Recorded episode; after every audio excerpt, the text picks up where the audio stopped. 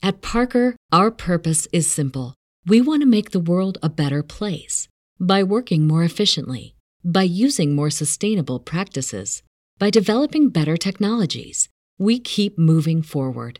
With each new idea, innovation, and partnership, we're one step closer to fulfilling our purpose every single day. To find out more, visit parker.com/purpose. Parker, engineering your success.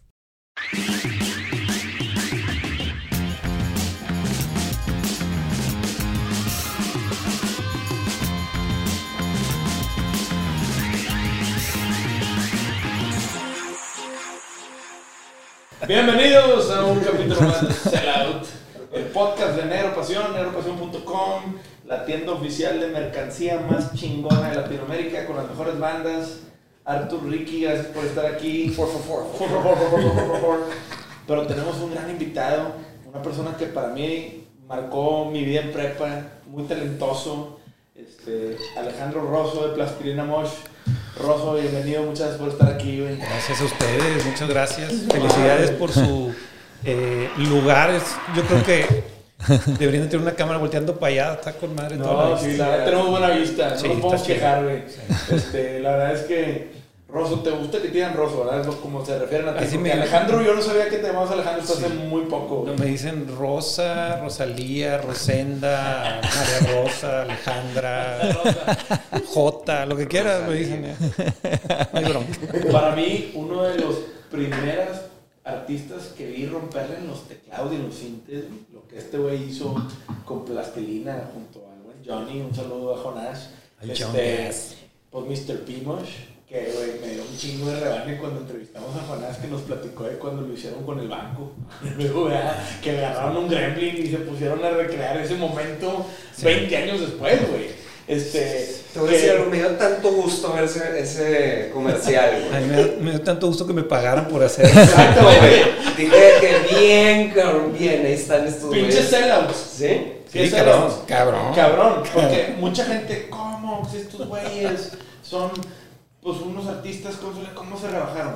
Eh, pendejo, aquí a Que te ofrezcan lo que les han de haber ofrecido estos güeyes, pendejos y no, cabrón. Ahora te voy a decir una cosa. Una de las cosas que tenía ese proyecto de plastilina es que siempre estaba como en ese entrando y saliendo de lo, de lo comercial y lo no. O sea, siempre está- nos ponían a tocar con Belinda o con, Con Hilary Duff. Hilary Duff. O sea, entonces siempre estábamos In and ese- out. In and out. Entonces para nosotros no es tan o no era tanto problema el "Ay, pues que se vea mal, vale madre. O sea, es una de las ventajas que tenía el proyecto. El tema de Mr. Pimosh. Me acuerdo que lo visual de ese video fue un madrazo para la época, güey. Visualmente las viejas, Lin May, la alberca, las letras con las piernas. O sea, fue un tema que para mí fue ahead of this time, ¿no? De, de cierta manera ustedes rompieron muchos paradigmas. Es que fue una época en donde venía toda la, la, digamos, la ola musical del DF Ajá. o de Guanatos también, Ajá. con Maná y otros. Sí, sí, sí. Y eh, digamos que no había un, digamos, no había un parámetro para nosotros basarnos porque no nos sentíamos parte de eso, como todas las bandas de Monterrey que siempre han estado bien ajenas de lo que sucede hacia abajo porque voltean más para arriba. Pero la, la verdad es que era más como solucionar con poco dinero un video. O sea, fue como, ay, güey, ¿cómo podemos Ser sea, creativos, ¿no? Los güey de la disquera. Y antes, no sé si fue el segundo o el primero, creo que fue el primero, hicimos Afroman, el video de Afroman. Y nosotros, no, pues vamos a ir con el Mopri al Carnaval de las Tablas en Panamá. Y vamos a filmar ahí pendejadas. Y nos dieron una cámara y nos fuimos y era de 16 milímetros de cine, de 16 segundos duraba, la tenías que dar cuerda otra vez. Entonces los vatos nos lo dieron y ya lo hicimos y llegamos, se los entregamos. Y dijeron, no, pues sí lo trajeron. Entonces, pues, ¿qué? No, es que pensamos que se iban a ir con el dinero y ya no los íbamos a ver. O sea, los güeyes de la disquera nos veían y decían, estos güeyes nos van a robar, no nos van a entregar nada y se van a ir. Entonces ya para el- ese video, ese video tenía un poquito más de presupuesto. Y, y en- a- siempre los videos de Plastilina era el debut del director. O sea, nunca era Agarraron un, a alguien con track. era un güey que tuviera una buena idea. Ya. No un güey que fuera director. O sea, entonces, ah, tú te traes un... Del cacho bailando. Entonces el cacho, pues... Güey, nunca se me va a olvidar. Hay un video donde salen haciendo ejercicio. Y un güey fue a miar y traía la gotita traicionera. Y lo sacaron en el video. Juan, Juan, Juan Pablo, un amigo de aquí, chinga, ¿cómo, se- cómo se me da el Porque apellido? Milo Porque lo quiero quemar. Es amigo de Milo, es amigo de Milo. Milo salía ahí, un saludo a Milo. a toda Salía madre. bien jotote Milo bailando también. y es otro güey, sale y le hacen un close-up a la gota traicionera. Así, No, ojete. Obviamente fui yo en la edición de que me, me enseñaron así todo. Y yo, ay, aquí está una gotita. Ay, es Juan Pablo. Y, le- luego ya se le quedó el nombre unitardo por la gotita. Y la gotita fue a mi área y traía y, la- y era azul. No se me olvida. Pero era parte de lo chido de Pimosh, que era medio como que se veía, aunque era serio, pero parecía como si los valiera madre. Sí, sí, no, sí la, la verdad sí nos valía queso. O sea, si hubiera una cosa que nos unía con a mí, en ese entonces más que en ningún otro momento era que sí nos valía madre. O sea, Auténticamente les valía madre. Sí, porque Jonás venía de cuervos, tenía todo su, digamos, su mundo de metal y ese tipo mamando a primos y todas esas cosas. Y yo venía de un grupo muy aburrido, tipo muy, según esto, muy intelectual, entonces muy denso todo, y era el recreo. Entonces nos ¿Así se llamaba la banda? No, no, no, hombre, el recreo era el, el plastilina. O sea, el proyecto de plastilina era como, ah, vamos a respirar de la mierda. Entonces, el, el argumento es que siento yo que era un escape y no pensamos que nadie lo fuera a oír. O sea, la neta, no, no pensamos que lo fueran a oír. Rosso, ¿qué edad tenías tú cuando Plastilina firma con una disquera? 22, un Ah, bien chavo, güey. Bien morro. Ah, pues cuando tenía 17, Sí, por 18, eso un te pedo digo, así. o sea, pero, y llega una disquera y les dicen, eh, güey, vamos a firmar y vamos a hacer el primer disco. Fueron tres disqueras. O sea, la primera fue Discos Manicomio, que en ese entonces estaba firmando La Lupita y todos esos. Y no se me olvida que nos llevaron al DF a tocar a un, a un eventillo. Y Robbie Lear y Marcelo Lara nos, nos citaron ahí. Fuimos nosotros, pues ya vamos a firmar y ah, chingón. Y nos, o sea, nos, nos llevan a donde su- supuestamente la mesa donde yo iba a pensar que iba a haber un contrato y, y los güeyes, no, es que le quiero decir que Robbie, argentino, mamón, eh, que no, es que su producto está- está- no, no es comercial, eso no va a funcionar jamás. Y, Saludos a boludo. Robbie. Siempre le digo al culero porque el güey que no, y sí, tuve, estuve mal. Eh. Pero el güey nos, o sea, nos le dio la cartilla de lo pinche que estaba de que no iba a ser comercial. O sea, básicamente nos bajó así el ánimo al piso y nos regresamos a Monterrey y Gerardo Rocha de Soundstation dijo, nah, yo les graben en el disco en mi estudio, no hay pedo. Luego me pagan. Y empezamos a grabar un disco, Jonás y yo. Yo jalaba ahí de ingeniero, entonces pues en las noches y la madre. Sí, claro. Y de repente habla Polygram, que era la madre de eh, Manicomio. Y no, pues les ofrecemos una licencia. Ese disco que están grabando ya, pues se los licenciamos. Y no, pues bueno, no hay nada más. Y nosotros de que bueno, ya firmaron a Zurdo, ya control retrete y otros nomás, ¿por qué no acá?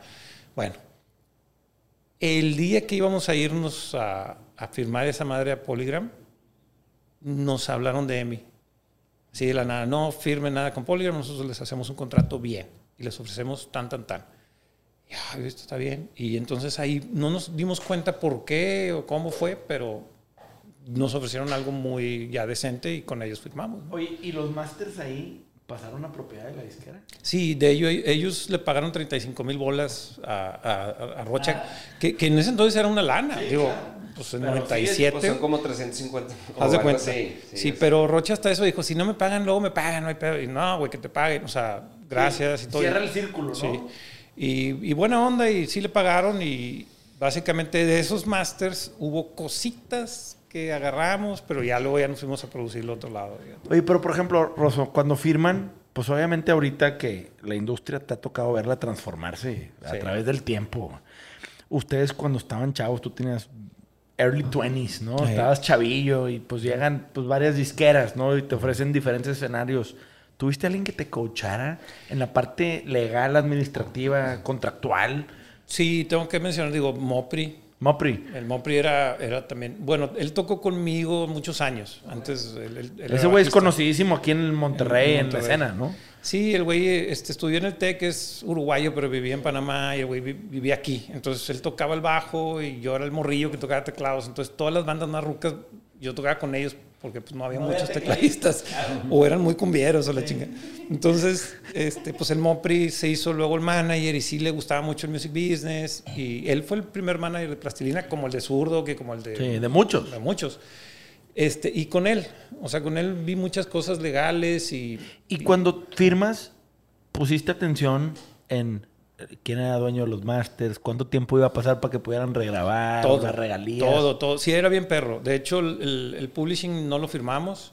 Ok. Y lo fui calentando, o sea, los güeyes de, hasta Mopri y todos, de que no, ya fírmalo, ya te están dando una lana, nadie le han- y los güeyes de mi, güey, nadie, o sea, le hemos ofrecido esa cantidad de dinero, y yo, chingue su madre, male madre, male madre, ¿por qué?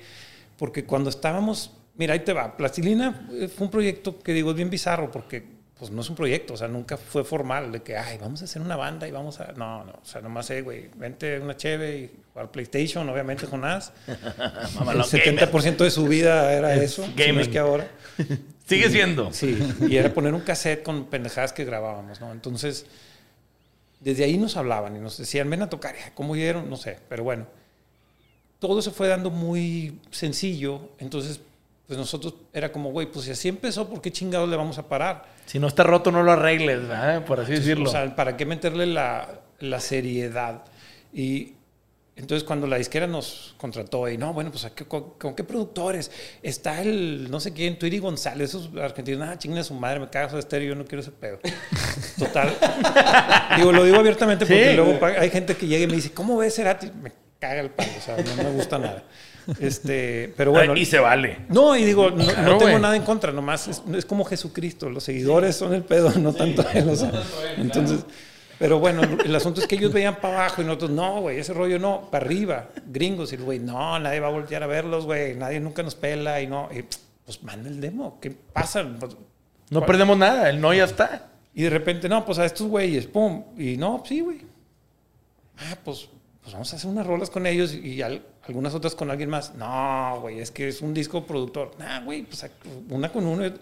Eso fue algo que también Plastilina tenía, que hacíamos rolas con distintos güeyes, no con una sola entidad. Y por eso había más diversidad, creo yo, en, en esos discos, que no había una sola idea, ¿no? Era más como, hay dos rolas con Café Tacuba en el primer disco y hay eh, unas cuantas con Tom y Rob y otras con otros cabrones. Con Chris Allison hicimos unas, con Moni Marco. O sea, entonces era como Poco de todo. más híbrido, ¿no? Y el hecho de que volteábamos y que decían que sí, nos llevó a conocer a gente muy importante en ese entonces de productores. Y esos güeyes nos dieron muy buenos tips. Ya, ellos ya traen la escuela y te... y- O sea, uno de los güeyes con los que jalamos indirectamente fueron los dos brothers, que eran unos cabrones que en ese entonces eran, o hicieron, hicieron el disco de Tom Locke, para empezar. El segundo, el Pulse Boutique de Beastie Boys. Estaban haciendo Rolling Stones, Smashing Pumpkins, un chingo de pendejadas así, bien famosas. Entonces, los güeyes, estamos ocupados con los Rolling Stones, pero los vamos a poner a jalar con Sukia, que es una banda de amigos que están locos. Esos güeyes tocaban encuerados en Los Ángeles. esos güeyes, encuerados. o sea, literal, pinche rielillo así chiquillo y tocaban los güeyes felices. así. Sin ninguna inhibición. Entonces, este. Chavos, para que aprendan Sí, que hay niveles. Hay ¿verdad? niveles, ¿no? O sea, por ejemplo, eh, en ese entonces Chili Peppers eran vistos como que no, están con un calcetín. No, estos güeyes estaban encuerados. O sea, era otro. Entonces, los dos brothers nos dijeron: su máximo es lo editorial. No lo firmen, espérate a que se caliente un chingo. Y lo, entonces yo traía esa. entonces, en la- no, no lo firmo, no lo firme, no lo firme. No, ¿y qué tanto? Y tanto. Y luego ya me hablaban los directores de mi, "Hey, firma ese deal que te están dando, no va a haber uno mejor. No me importa. Y luego salió Mr. P. Y ¡Pum! Para, parte aguas aquí para que la gente entienda editorial Sí, es favor. como autor. O sea, es porque Rosso hizo sus propias canciones, Sí. cosas que ya Las no regalías autorales, Sí, las que te paga una editora. Una editora. No te lo paga la disquera, no te lo paga la SACOM. Exacto, Esos son otros. Sí, ellos, ellos velan por tus derechos de autor y los sincronizan en anuncios, etcétera, ¿no? Y cobras. Entonces, ¿qué hacen? Te dan un adelanto por un estimado. En ese entonces Estadístico, ¿no? En base a lo que ellos predicen. Tú vas a vender tanto, te doy tanto. Y ya no me lo pagas, se va recuperando y luego ya ganas, ¿no? Entonces, pues sí hicimos un deal muy cabrón. Y, y por eso en el segundo disco ya no tocamos. ya nos valió pito, ya nos escondimos un chingo porque era ya estábamos hartos de andar viendo. Sí, porque hicieron demasiada promo, ¿no? Para el, el primer disco Oye, era una pero cosa. hay de tres cosas de plastilina que ahí me, me, me llama cabrón la atención. Plastilina was huge in Japan. Hay un mito de que Plastilina en Japón la rompió. Y eso lo platicamos con Jonás y Jonás no nos supo decir muy bien qué pedo. Este, Eh, sí, los discos se editaron y el problema era este, que hubo una canción, curiosamente, que no... es que el disco en Japón te exigía un poco más de rolas Sí. para darle más valor al consumidor japonés. Que Sí, porque es más caro. Es más caro. Eran 20 dólares Sí. en vez de 10. Y, y ellos, pues, te pon- ponías un par de tracks extras como para darle valor al, al álbum, Sí, ¿no? te- siempre dejabas, o sea, en ese entonces grababas y dejabas un par de tracks y los usabas de side B para un sencillo o Sí, Japón. claro. Pero eso fue mucho de Japón, ¿no? No, pero si no había internet, ¿cómo fregados? No, sí. No. ¿En el disco? Digo, vendían el disco físico y el vinil y se, se vendía. Y una canción en especial que a mí me gusta, pero que, no, o sea, yo, de que chido que allá la hayan apreciado, llegó a tercer lugar en la radio en Japón, fue Graceland, que es una instrumental con piano, en el, del segundo disco. Entonces nos querían llevar allá en lo que era EMI Nippon, o sea, Japón, pero los EMI México, Ramfles, cabrones, no querían, porque ellos decían, si lo llevamos a Japón, tenemos que costear todo el viaje Claro. y vamos a dividir la piña a la mitad. O sea, ellos van a ganar allá en EMI Japón y nosotros acá, no nos conviene. Mejor estén en los ejidos de aquí, raspándole y ganamos más.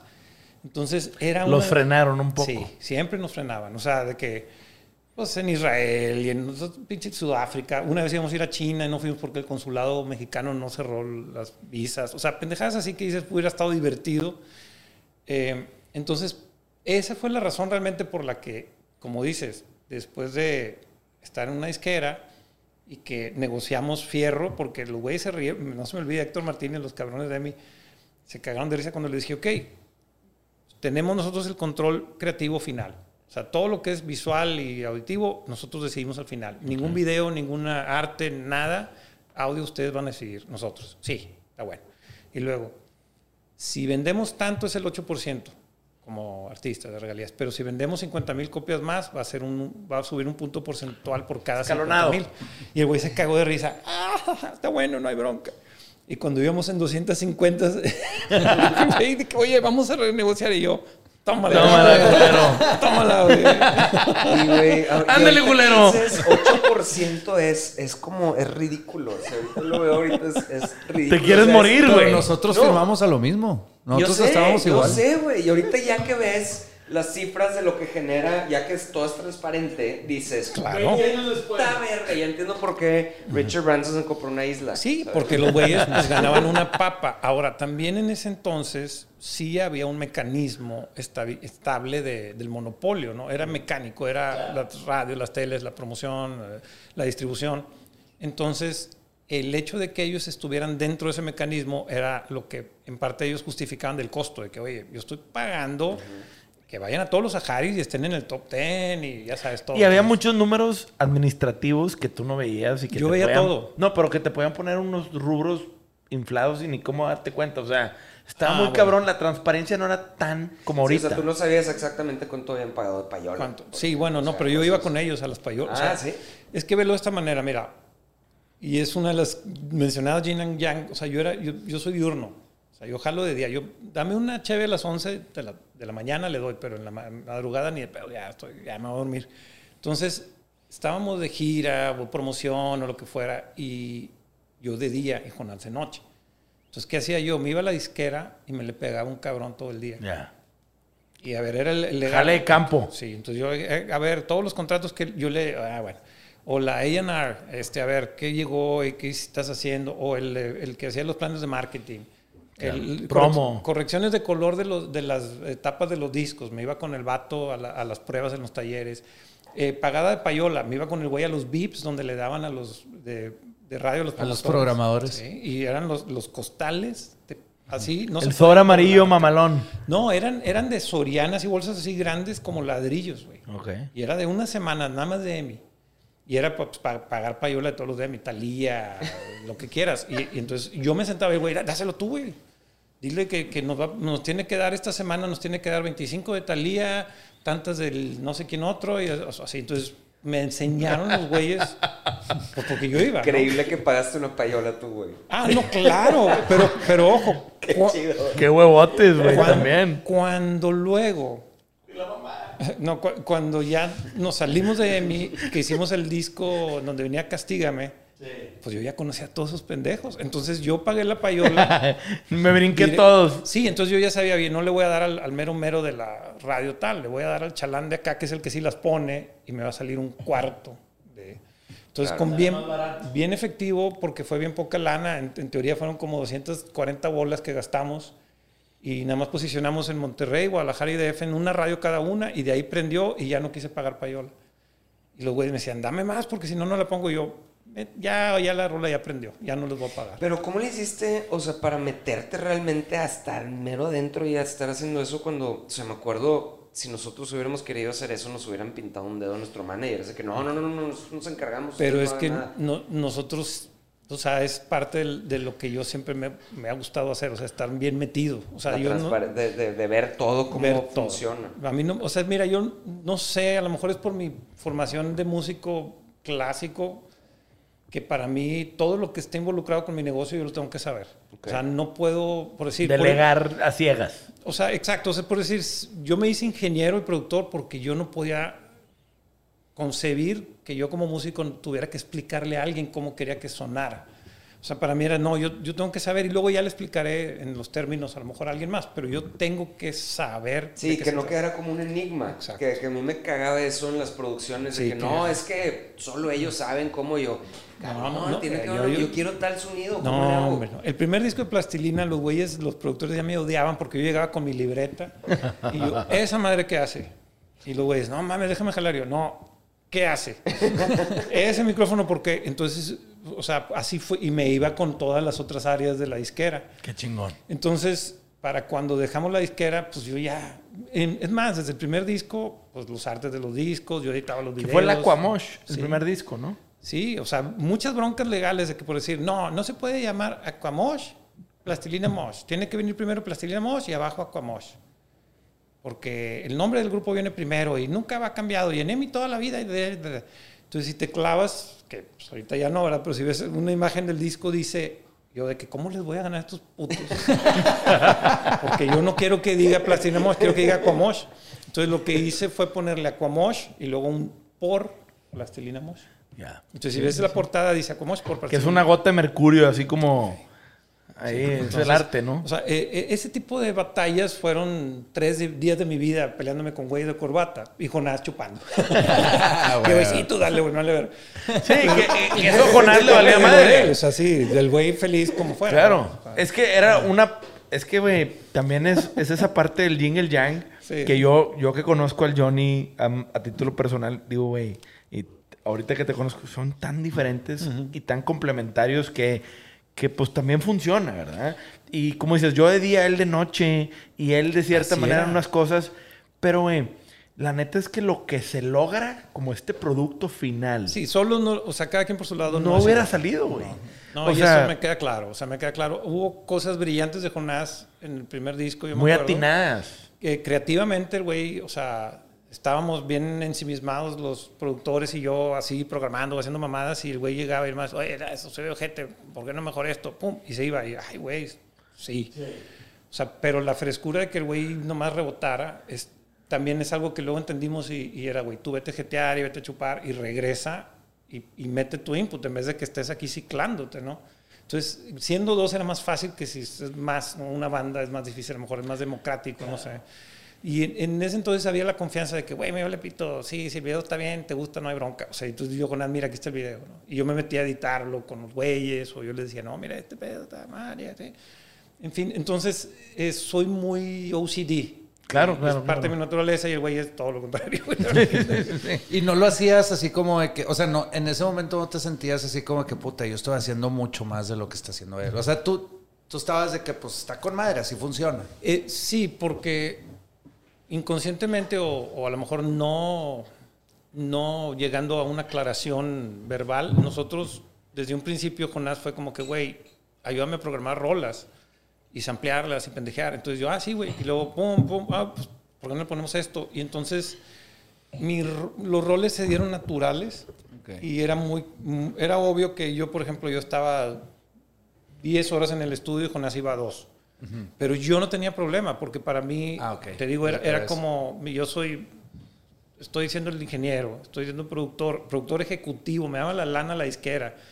eh, voy a contratar a los, eh, voy a hacer las partes de los, de, no sé, Hasta la cuerdas, payola voy a ir a aventar, cabrón. Entonces, a mí, para mí era emocionante hacerlo, porque tenía toda la vida como viendo esa carrera y Jonás era emocionante tocar. O sea, era salir y tocar y el desmadre y la chévere. Entonces, para mí siempre fue como que dentro del estudio y en la parte de atrás y el güey adelante. Entonces, ese complemento era natural. Pero no te pasa que después, o sea, años después, dices de que, ay, ¿para qué me desviví tanto por esto si no, si medio que valió madre el proyecto así? Mira, un sí, de repente de que, ¿para qué le metía tanta mano, güey? Lo hubiera hecho mejor como Crow. Pero, pues, todo lo que "Ay, aprendió". Es que para mí eso fue, o sea, fue como yo lo hice como yo me nació hacerlo. en- y, y si yo me levantaba a las 8 y me iba con Camilo Lara, en- yo tenía cuarto en su casa, güey. O sea, yo me dormía, yo- el güey que aquí está tu habitación, me cambié de casa, este tu- o sea, el güey ya nomás me avisaba que tenía otra habitación. Y yo dormía con él con las andaban en el pedo. Entonces yo me iba a la oficina y me encantaba oír los demos de toda la mierda que llegaba y ay, gozaba cogiendo. Y yo, por- y se lo- o sea, yo, Güey, yo siempre quise tener el trabajo de Camilo Lara. O sea, si ya lo platicaba aquí de que íbamos pasando nosotros de promo y estaba el verga así, con un cigarro Y nomás- escuchando un disco de Kanye. sí. O algo así, nada más. Yo, güey, ¿qué No, y el vato le, le- o sea, es, es brillante en los suyos. El güey Claro. es musicólogo, ¿no? O sea, tiene una biblioteca de audio en su cabeza. Melómano, aparte, Sí, también, cabrón, el güey, ¿no? Y tiene, tiene visión. O sea, el güey, el plastilina jaló porque ese güey se involucró. Y el güey nos decía, no, no, no, no, no. Ustedes vayan a jalar con tales productores. O por qué no, mira, está este güey Fernando que, que hace videos, o sea, está haciendo unos videos chidos, un amigo, pero está empezando. Ah, pues es el de Mr. P, me explico. Entonces, él nos conectó con mucha gente y él también creía que se podía, ¿no? Cuando todos los demás eran más cuadrados. O sea, cuando nosotros llegamos a EMI, en la puerta había guarros con busca, era muy importante, EMI. Y, y Coda, me acuerdo los de güeyes de Coda entraban así como si nada, así, ¡pum! los abrían, por favor, pasen, así que casi casi te eran pétalos cuando pasaban. Sí, y, y a nosotros nos- no- el, el- el choto de la entrada siempre nos pedía la, la misma identificación. Nosotros, güey, vinimos ayer, güey. ¿qué pa-?" Y nos hacían todo. Hace Es cuenta que que, veían a estaba- Jonás y a vos decían, Es que, este güey, no estaban en boga, güey. Tú de que No. con una mochila Hello Kitty, Sí, la sí, verga de no, Jonás, lo- güey, de que con una chichi afuera, Sí, güey. no, y, y luego los vatos de que. Con no, tres no. pelos en el pezón. Era como, era más difícil entrar a EMI que cruzar la frontera, güey. Así, así nos tardábamos más y nada. me Sí, me acuerdo de esa casetita ahí ¿Te acuerdas la cagante pinche que está ahí. cagante? Sí, Sí, claro. que, güey, que habían cabrón. fans, que habían fans afuera de que, Arturo, Eh. dame una foto con mi hermana. Y, y el guardia así de, no te puedo dejar pasar. Y yo, güey, vato, estás viendo, pinche, por favor, de aquí para allá. Bueno, no sabes el. Esa frontera, literal. frontera. Eran azul, violeta y coda. Eran los máximes del, del rock ahí. Entrevistamos a Chava Drago hace poquito Ah, en el podcast. Y ese güey, pues, coda, la Sí, voz de sí. coda. Y, y ese güey, pues sí, como dices tú, esa banda en su momento tocó el cielo, güey. Cabrón, güey. Es que yo, o sea, yo entiendo por qué era otro, otro, estilo, otra música, pero yo de que neta, o sea, sí. Entonces, a nosotros nos daba como que, güey, no somos eso, no hay pedo. Hacemos fila, ¿no? Hacemos fila. Y luego ya cuando ya Prende. nos abrían la puerta, fue cuando, ay, güey, está yéndonos, o sea, nos está Sí, yendo sí, sí. bien, güey. Es un indicador. Eso y que mi jefa me hizo de cenar cuando llegué de viaje. O sea, de que, ay, ¿por qué? No, ah, es que saliste en el norte, me dijo tu tía y no sé qué. Ah, a ver, ya soy Atiende. famoso, Sí, ya sí. soy famoso. Mi hijo, aquí te atendemos. Te entendemos. Son factores bien bizarros que Sí. te dicen que ya estás en otro lado. Para mi abuelo fue cuando salí con María Julia. No, Multimedios. Cabrón, si La yo hubiera salido güey. con María Julia, no, me hubieran matado un pavo en mi casa, güey. Así de sencillo. Güey, pero Plastilina Mosh es huge in Japan. O sea, hay niveles, güey. Yo creo que la única banda regia que llegó a sonar en Japón, chido, independientemente de lo que tú nos cuentes, que fue noticia. O sea, la gente que sigue a la banda decían, eh, hay un panorámico de Plastilina Mosh en Tokio, pendejo. Decían, Es que hay un... o sea, siempre fue a algo muy. verga. Un punto de aparte en. En, En todo. Era muy había. bizarro Está y era, bizarro, eh, creo que tuvo la suerte de estar en un momento en donde el mundo estaba cambiando. O sea, fue justo antes de Daft Punk. justo- jus- de hecho, una chinga, como me, me da coraje. Alguna vez el, eh, un güey que, Tomás Cookman, y el güey, no, o sea, un güey manager y tiene una disquera y hace eventos en Gringolandia, el güey. Me dice, oye, hay unos franceses que andan preguntando si quieren jalar con ustedes y que es un dueto igual, francés nuevo. Y nosotros, ¿quién es? Porque ya había salido Da Funk. O sea, ya, ya. Y nosotros, no, unos güeyes, pues nuevos. Y ya, así quedó, no, pues órale a ver si sale. Y pues si, si está chida la música, va. Y ya no pasó nada. Y luego le dije, oye, Tomás, ¿qué pedo con los güeyes? No, pues ya no les dije nada porque no te noté muy emocionado. Bueno, Justice. Era Justice, era para el primer disco de Justice. Los güeyes nos habían buscado para ver si hacíamos una rola. Y yo de que, fuck, estas son las cosas que tienes que tener Que duelen. Qué, qué raro, acabo de escuchar una rola que, que tienes ahí, aparte de tu disco de, Ro- de, de Alejandro Rosso, como subiste que ahorita hablamos de eso, pero tienes otra rola y me sonó a Justice. La Mira, tienes- pues puede ser, o sea, a lo mejor, o sea, hay, hay algo, yo, yo- mucho de mi rollo es francés, y tú me lo mencionaste, y sí me gusta mucho ese rollo, como que ese estilo musical o ese gusto, ¿no? Porque Arthur ha mencionado mucho aquí en el podcast que tu disco de solista. Es que fue mi disco favorito, del año pasado. Güey, lo has Muchas presumido gracias. mucho Es este güey. Muchas gracias. Y la neta es que este vato yo siento que por fin se pudo expresar, güey, en su disco de solista. Ya, ya no hubo alguien berreando marcas de cerveza o nombres de países o días de la semana, ya. Sí, güey.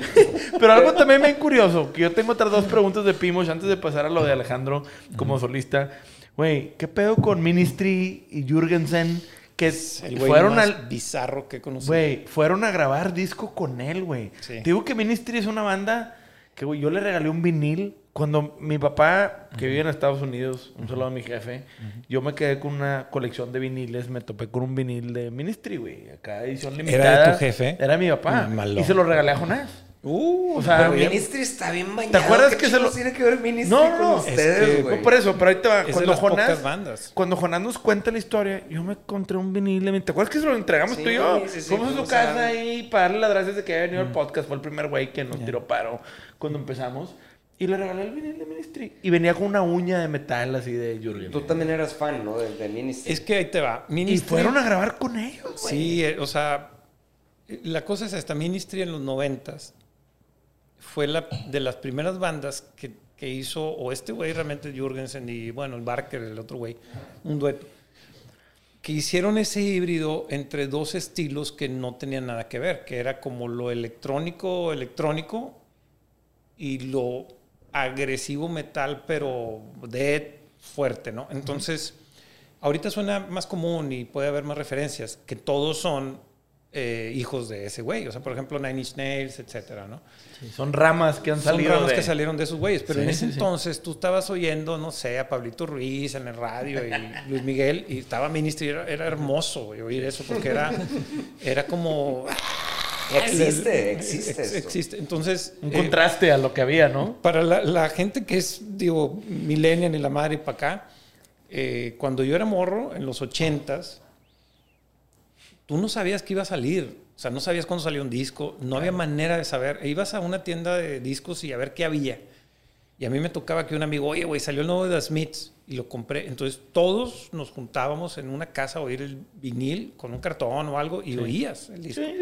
O sea, era otro ritual, era otro Era un momento de consumo. y era un momento de consumo, pero bien, bien espiritual, porque no ibas a poder llevártelo en tu teléfono o en tu carro.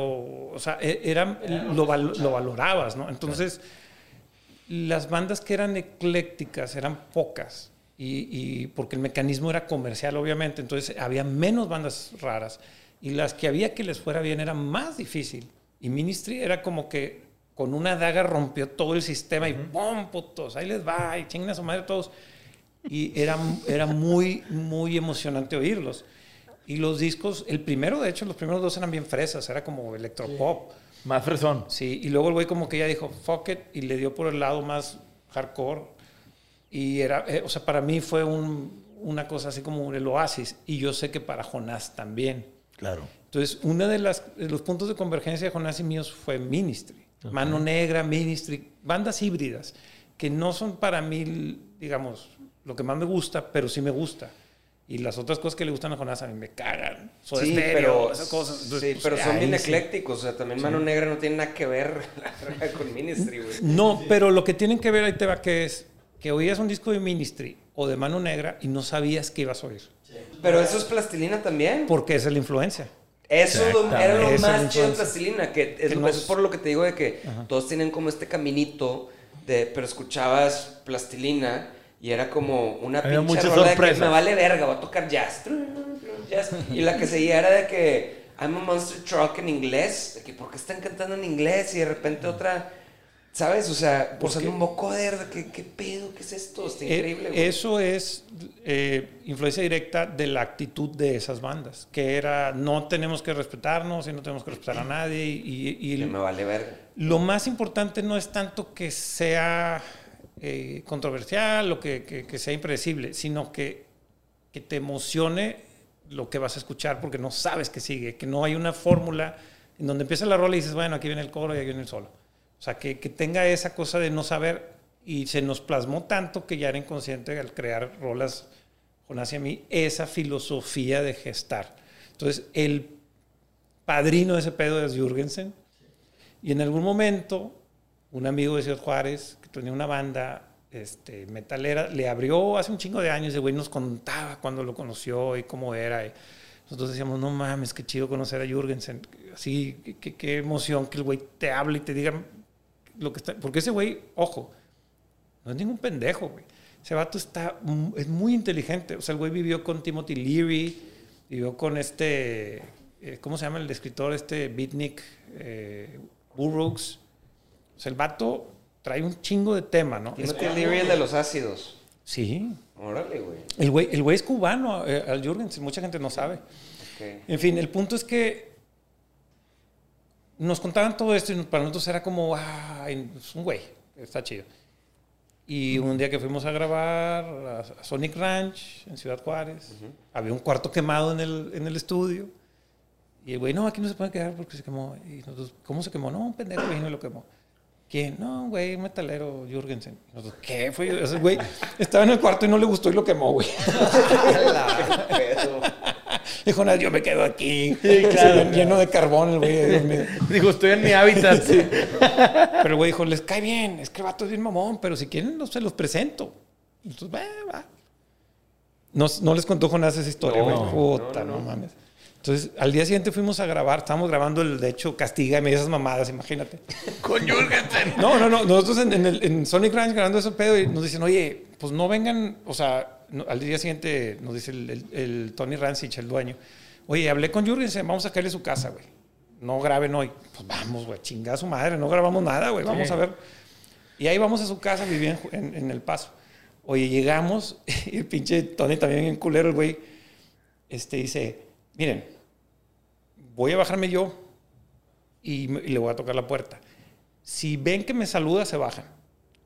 Si ven que no me saluda y, y se sigue derecho, se bajan del carro y corren. y nosotros, "Ah, está bueno, pero el güey, no, es neta. Y nosotros, ¿cómo? Y el güey, no, es que el güey te puede disparar. O sea, sí, o sea el güey, yo ya había oído historias de que el güey le dispara a gente y la madre. Entonces, de que, no, pues órale, güey, ya que chingados hacemos, ya que. Y el güey se bajó, le toca la puerta, 11 de la mañana, güey. Sale el güey así como si, como si estuviera saliendo de, de un show, güey, así de que todo, ya sabes, su look acá todo negro y pinches tatuajes y lleno de mierda. Y, y no lo saluda y se va derecho, güey. Se sigue derecho. Y yo, la madre ya viene, güey, con las vamos a bajarnos a la chica. Y el güey tenía las chingaderas de que no puedes abrir, güey. Y yo, ya valió madre, este pendejo no. Y el güey llega y toca con un anillote, clan, clan, clan. Aquí yo estaba güey. Mexicans. Y yo, pues qué chingado le digo, pues yes. Y le, agarra y yo dije que ya valí pero bueno, pues mínimo voy a morir po- poéticamente. Este güey me mató, ¿no? Porque, güey, Como los grandes. Porque qué cara de diablo que tiene el güey. Y yo, ya valió. Y Jonás nomás estaba así más zona que la chinga. Y pues, pum, saca una tecate. Mexican beer. Y Jonás dijo, amigo. No, Jonás su pilinguilla se le paró y corte a, nos quedamos a dormir en esa casa con él.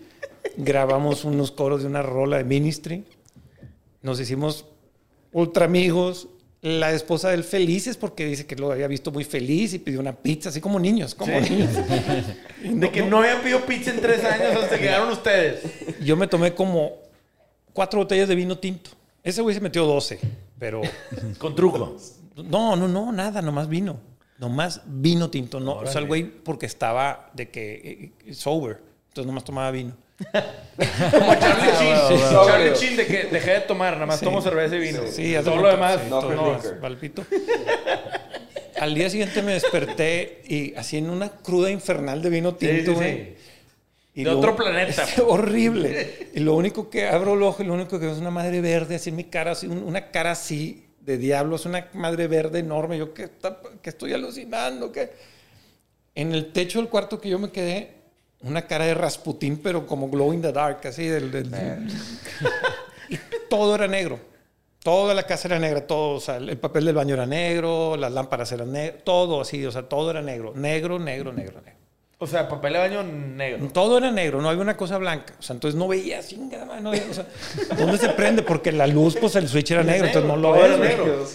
Y, y salgo, eran las 10 de la mañana, salí crudísimo a la sala y estaba el Jürgensen con una botella de vino cerrada, con las patas arriba del sofá y viendo, viendo las noticias. Y yo, ¿qué pedo con este vato? Ya, ya, pues había agarrado confianza en el güey. Le dije, ¿qué chingados? Me senté a ver las noticias y viendo y ahí estaba. Y le digo, güey, ¿qué estás viendo? O sea, ¿Qué pedo? ¿por qué estás viendo esto? Y güey, oh, fuck the news. El güey estaba viendo el reloj porque a las diez y media la esposa le daba chance de volver a tomar. güey. Ey, no, yo te estaba contando, yo estaba con la botella calentándola acá con madre. Sobándola. Diez y media, ¡pup! ¡chum! vamos. Y el güey empezó a inflar y güey, ¿eh? Y yo no, güey, no puedo. Y en eso vi algo que nunca en mi vida volví a ver y había visto antes.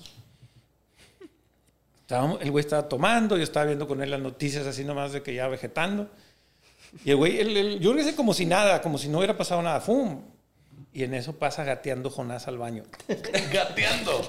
Y nomás oye donde está guacareando todas las tecates que este güey le compró un pinche refri de tecates. Compró un refri que decía tecate lleno de tecates, güey. Y ahí se lo puso y ¡pum! Se lo metió todo Jonás. No, güey, estaba hecho cagada.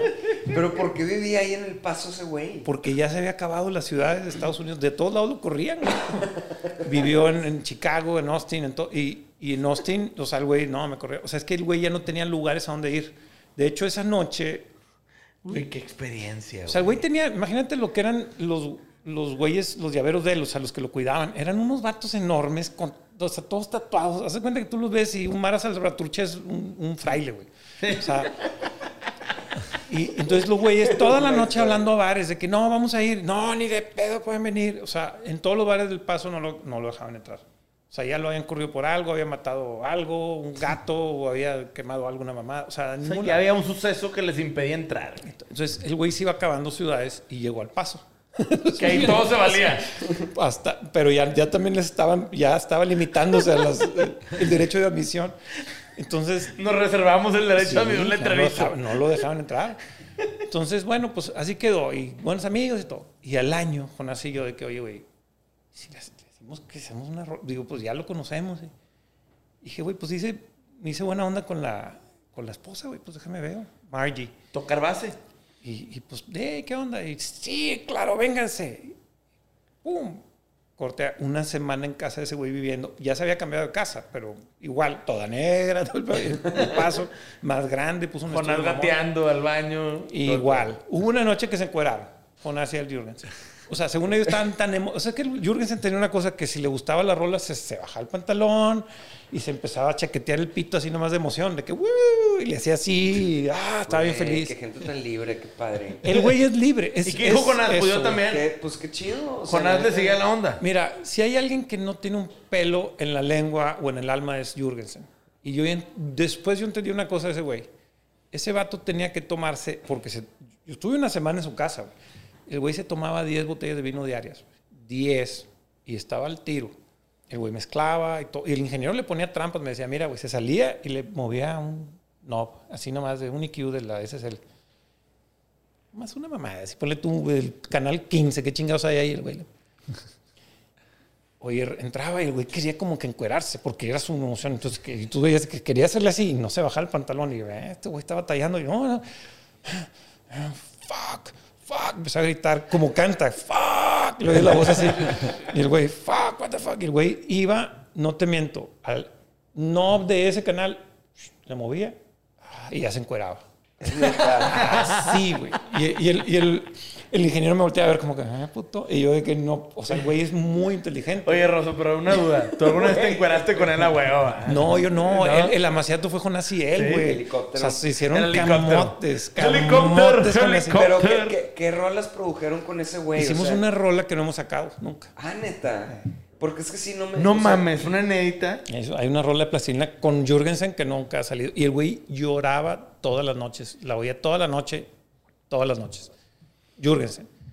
Y Jonás le hizo la letra y yo nomás me hice pendejo ahí escuchando a Jonás y este güey. Y ahí está. O sea, la hicimos, pero tengo Está bien esa bizarra. Qué gran experiencia. Jürgensen en pelotas y Jonás en pelotas de que, eh, I'm blending. O sea, de No, que estoy haciendo mi jale, Rosón. No, no, no, espérate. O sea, no voy a contar otras cosas que Jonás me pidió que no contara jamás. Al día siguiente, güey, no, eso- no, no, no, no. O sea, llévatelo a la tumba, puñeta. No, no cogieron ni nada de eso.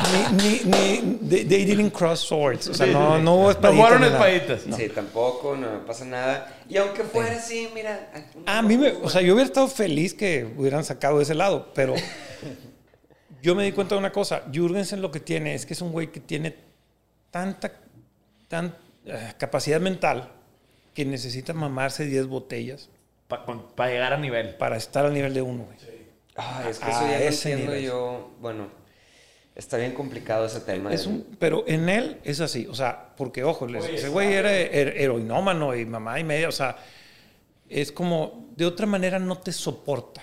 O sea, el güey es, el- el- es de los güeyes que te ve y sientes que, que con un segundo ya te encuero el alma, o sea, como que chamán, así de que este, o sea, te ve y sabe si eres falso o no. Entonces, yo tenía un rollo con él que pues yo no tengo tatuajes ni pendejada, o sea, me vale madre, ¿no? Entonces, estábamos ahí, estábamos echando una cheve y el güey con su vino.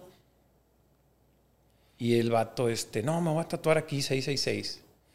Y yo, güey, no te, no te pongas ese pedo en la frente, güey. ¿Qué pedo? O sea, güey, neta, porque yo, güey, pues ya estás todo tatuado, tienes ceja rasurada con piercings y pendejadas en todos lados. Le digo, pues tu frente es lo único que te queda, güey. O sea, sí, ¿para qué? y el güey, eh, pues sí, igual no me lo, no me lo tatúo. Así, un miércoles, porque todos los miércoles iba un güey a tatuarlo. El güey tenía un cuarto que era un tattoo parlor, así, nomás tenía un boot y lo iba y lo tatuaba. Y entonces el miércoles, y vamos a tatuar. Y yo, no, no le des, güey, no, neta, no. Y bueno. Y al día siguiente, los guarros de él me dicen, oye, güey, no, no le digas ese pedo, güey. no".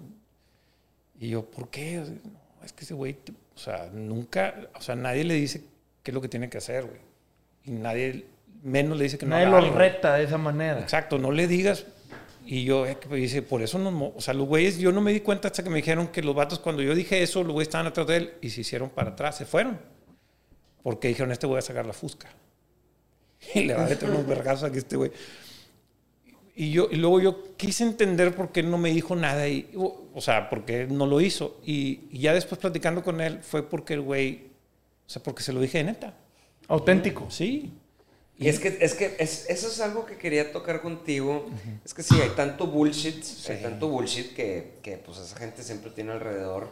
Gente que le... Que La cuando- percepción. sí, no, pues cuando te dicen Aprecian lo que quieres eso. escuchar siempre, aprecian cuando alguien... Les dice Valoran bien, Exacto, cabrón. Cuando alguien les habla de frente. Pero, Sí. o sea, tú, ¿cómo fue para ti? Este, digo, mucha gente no sabe porque tú eres muy, ¿cómo se dice low key en español? Así que... introvertido. Pues bajo el radar, güey. Bajo perfil. eres muy bajo, Bajo perfil, perfil. bajo el radar, pero creo que tú eres de la gente que conozco que más gente famosa conoce, güey, o que te llevas con gente muy famosa y así, pero ¿cómo ha haber sido para ti? Y, y tú que eres, no quiero decir que eres normal, o sea, tú tienes tus quirks y todo eso, pero eres un vato que, como dices, te despiertas temprano. Alguna vez alguien me dijo en, en un estudio de que lo más raro del mundo viene Ros, este Rosso y a las 7, 8 apaga todo y se va a la casa. O sea, como que muy estructurado, este, muy, eh, o sea, sobrio entre comillas. O sea, como muy normal para el estilo de vida que lleva mucha gente famosa. y sí, O sea, te veo yo navegando como todo este todo este realm de gente famosa que se tiene que tomar 10 botellas, güey, para estar normal y para componer. ¿Qué pedo con eso, güey? O sea, ¿cómo, cómo, cómo navegabas tú como todo este mundo de estar en Japón, güey? ¿Sabes? O sea, no, no, se, se me hace muy curioso de tu parte porque te llevo conociendo toda la vida, pero tienes como es- esta, esta otra parte que, que, que mucha gente no conoce de ti, que veo, que, que, que sé que tienes, donde de repente pasas tiempo con gente de ese tipo, güey, de calibre de ese tipo. Y, y, y no sé, güey, o sea, tú eres muy normal para eso, güey, o sea. Es que pienso que, tiene cierto sentido el hecho de, primero, de que pues no, no, no te sientas eh, encandilado por los que son muy estrellas, ¿no? O sea, que eres tú donde sea, ¿no? Es- eso es parte de, de la, de- de, bueno, de un proceso a lo mejor que te toma tiempo, pero de reconocer quién eres, ¿no? De, de saber, oye, pues yo soy este güey y me vale madre quien sea como sea. Como decía Snoop Dogg, irónicamente, ¿no? De que do, do yourself. O sea, haz, haz- hazte a ti mismo, no imites a nadie. Y yo desde muy temprano entendí eso. O sea, como que a mí, pues yo pues, sí grabo y toco y todo, pero yo no me tengo que poner un tatuaje, no me gusta, me vale madre. O me gusta vestirme como señor, me, me visto como señor. O sea, de hecho, muchas tocadas de plastilina yo- era la- como la cosa que lo hacía más raro, que yo iba como si... En muchas tocadas no me dejaban entrar, güey. Porque pensaban que ese güey era un, un abogado que iba al show. Entonces, de que ahorita pasas, compadre. Y yo me quedaba afuera. Y no tenía celular ni nada. Entonces yo no. pues, y de repente, hasta que salió un puñete del- de ahí del staff de que. Ahí estás, cabrón. Y la chingada, no te dejaron entrar. ¿Cómo? Y la- pues no decía. Yo, yo nunca decía, voy a tocar. Yo nomás me quedaba como que, ok, este güey no me, dejan, no me dejan entrar, no hay pedo. Me van a esperar, ¿verdad? O sea, ahorita salen No hay por show, mí. pues, sí, no hay show. Pero era el primero en irme también. Era el Sí. último en llegar y el primero en irme. Porque. Ibas a lo que ibas, a chambear. no más a chambear. Ahora. Pero ahora, en plastilina, y esto es otra duda que yo tengo, güey, hay dos cosas que yo me he dado cuenta que hay un patrón en plastilina. Una es que a ti, al menos yo, nunca vi que tomaras un protagonismo en el escenario a nivel voz. Siempre eran mucho tus solos y mucho tu tema en los teclados y, güey, me acuerdo una vez con Hillary Duff en unos MTVs que salís con una guitarra, piano... Guitar. Sí, guitar, súper random. Cero tu estilo, güey. Salís ahí que, que pues dices, güey, este güey le de haber pagado con madre porque sé que Rosso no es ese tipo.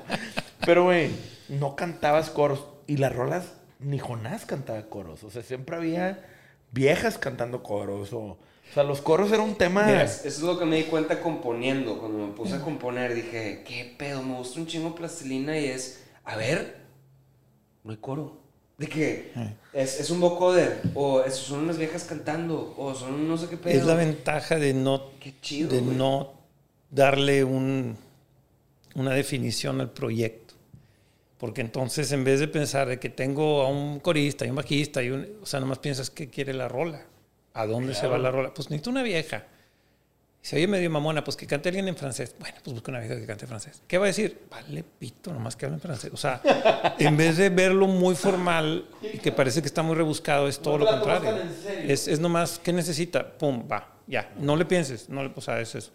Y con una banda es difícil hacerlo porque todos tenemos el ego eh, de músico, ¿no? O sea, tienes, eh, yo toco teclado, entonces tiene que haber teclados. Eh, la rola no requiere, chinga su madre, ¿para qué? Y si no hay una banda, solo hay resultados sónicos, pues entonces, ¿qué importa quién lo tocó y qué es?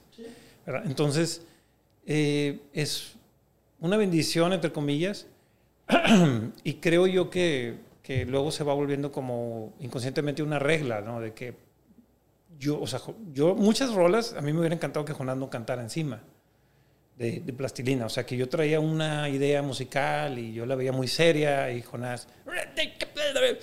Y yo, ay, güey, ya es el mismo pedo, pero. Pero esa es la magia de, lo de los Sí. límites. Y funcionó. Límites, sí. Claro, pero, y, y ojo, eh, yo so- eso sí lo acepto. Soy el peor termómetro para sencillos. O sea, soy el güey que menos, o sea, de que no, esa rola está ojete, ya no, Joder, la quiero sacar. igual.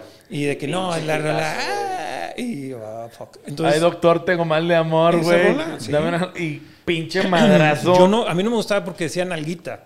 Y en ese entonces mi, mi exnovia y yo era que chingado, está bien, bien guarro, nalguita, ¿por qué? Oye, pero a veces yo escuchaba cuando sacaban cosas nuevas, o sea, el, la selección de sonidos y de samples estaban hasta chafas, pero sentía yo que era en serio. Eh, ¿Era en serio o no? O sea, de repente Depende- como que medio kitsch a veces. De- eh, kitsch. mira, hay una, había un factor muy importante en plastilina, había un factor muy importante que era la música, el concepto musical, la instrumentación, el resultado final sónico no es lo más importante. Lo importante es cagarnos de risa. Güey, es que Es- eso, era se lo más transmite, importante. se transmite bien cabrón. Si yo iba a darle en la madre a un amigo, sacrificando mi carrera porque a un disco le puse Juan Manuel y no le avisamos, hicimos la promo espiándolo en su casa y haciendo pendejadas. Para, nomás para ver su jeta de que, ¿por qué? Y el güey está bien feo y bien sin chiste. Eso para mí valía más que el das un Mr. P. Mosh para tú y, y sé millonario. Este es el segundo maná. No, es. Está güey, increíble eso de que hay que ponerle el nombre a un disco para cagarle el palo a un amigo. Un amigo. Wow, Mamalón. Y- no hay mejor objetivo que ese en la vida. Y no sabes la vida cómo fue para ese güey. O sea, tuvo sus dos minutos de fama y luego se volvió a hacer triste otra vez. Pero ver ese altibajo en su, en su cara, güey. Y- y Bailes. aunque nadie más lo haya visto, para mí es de que, güey, me voy a morir y va a ser. "Oh, te vas a acordar de eso. y, mm, mm, sabroso. Sabroso, sí. Pura sabrosura. Una pregunta, o sea, Plastilina semi, semi terminó, o sea, no, no tiene que ser tan concreta la respuesta. La pregunta es más como simbólica. ¿Terminó porque dejó de ser divertido? O sea, dejaron de Sí, jugar. sí, ¿no? a huevo. O sea, eh, hicimos unas rolas juntos y otras separados, en- que siempre era así, ¿eh? O sea, como que una yo hacía, otras con As y otras con As, "Ah, déjame le meto eso a la tuya y viceversa, pero hicimos, es más, las llegamos a presentar en el DF 2018, un pedo así, y luego ya lo vimos bien y dijimos, no, ese está aguado.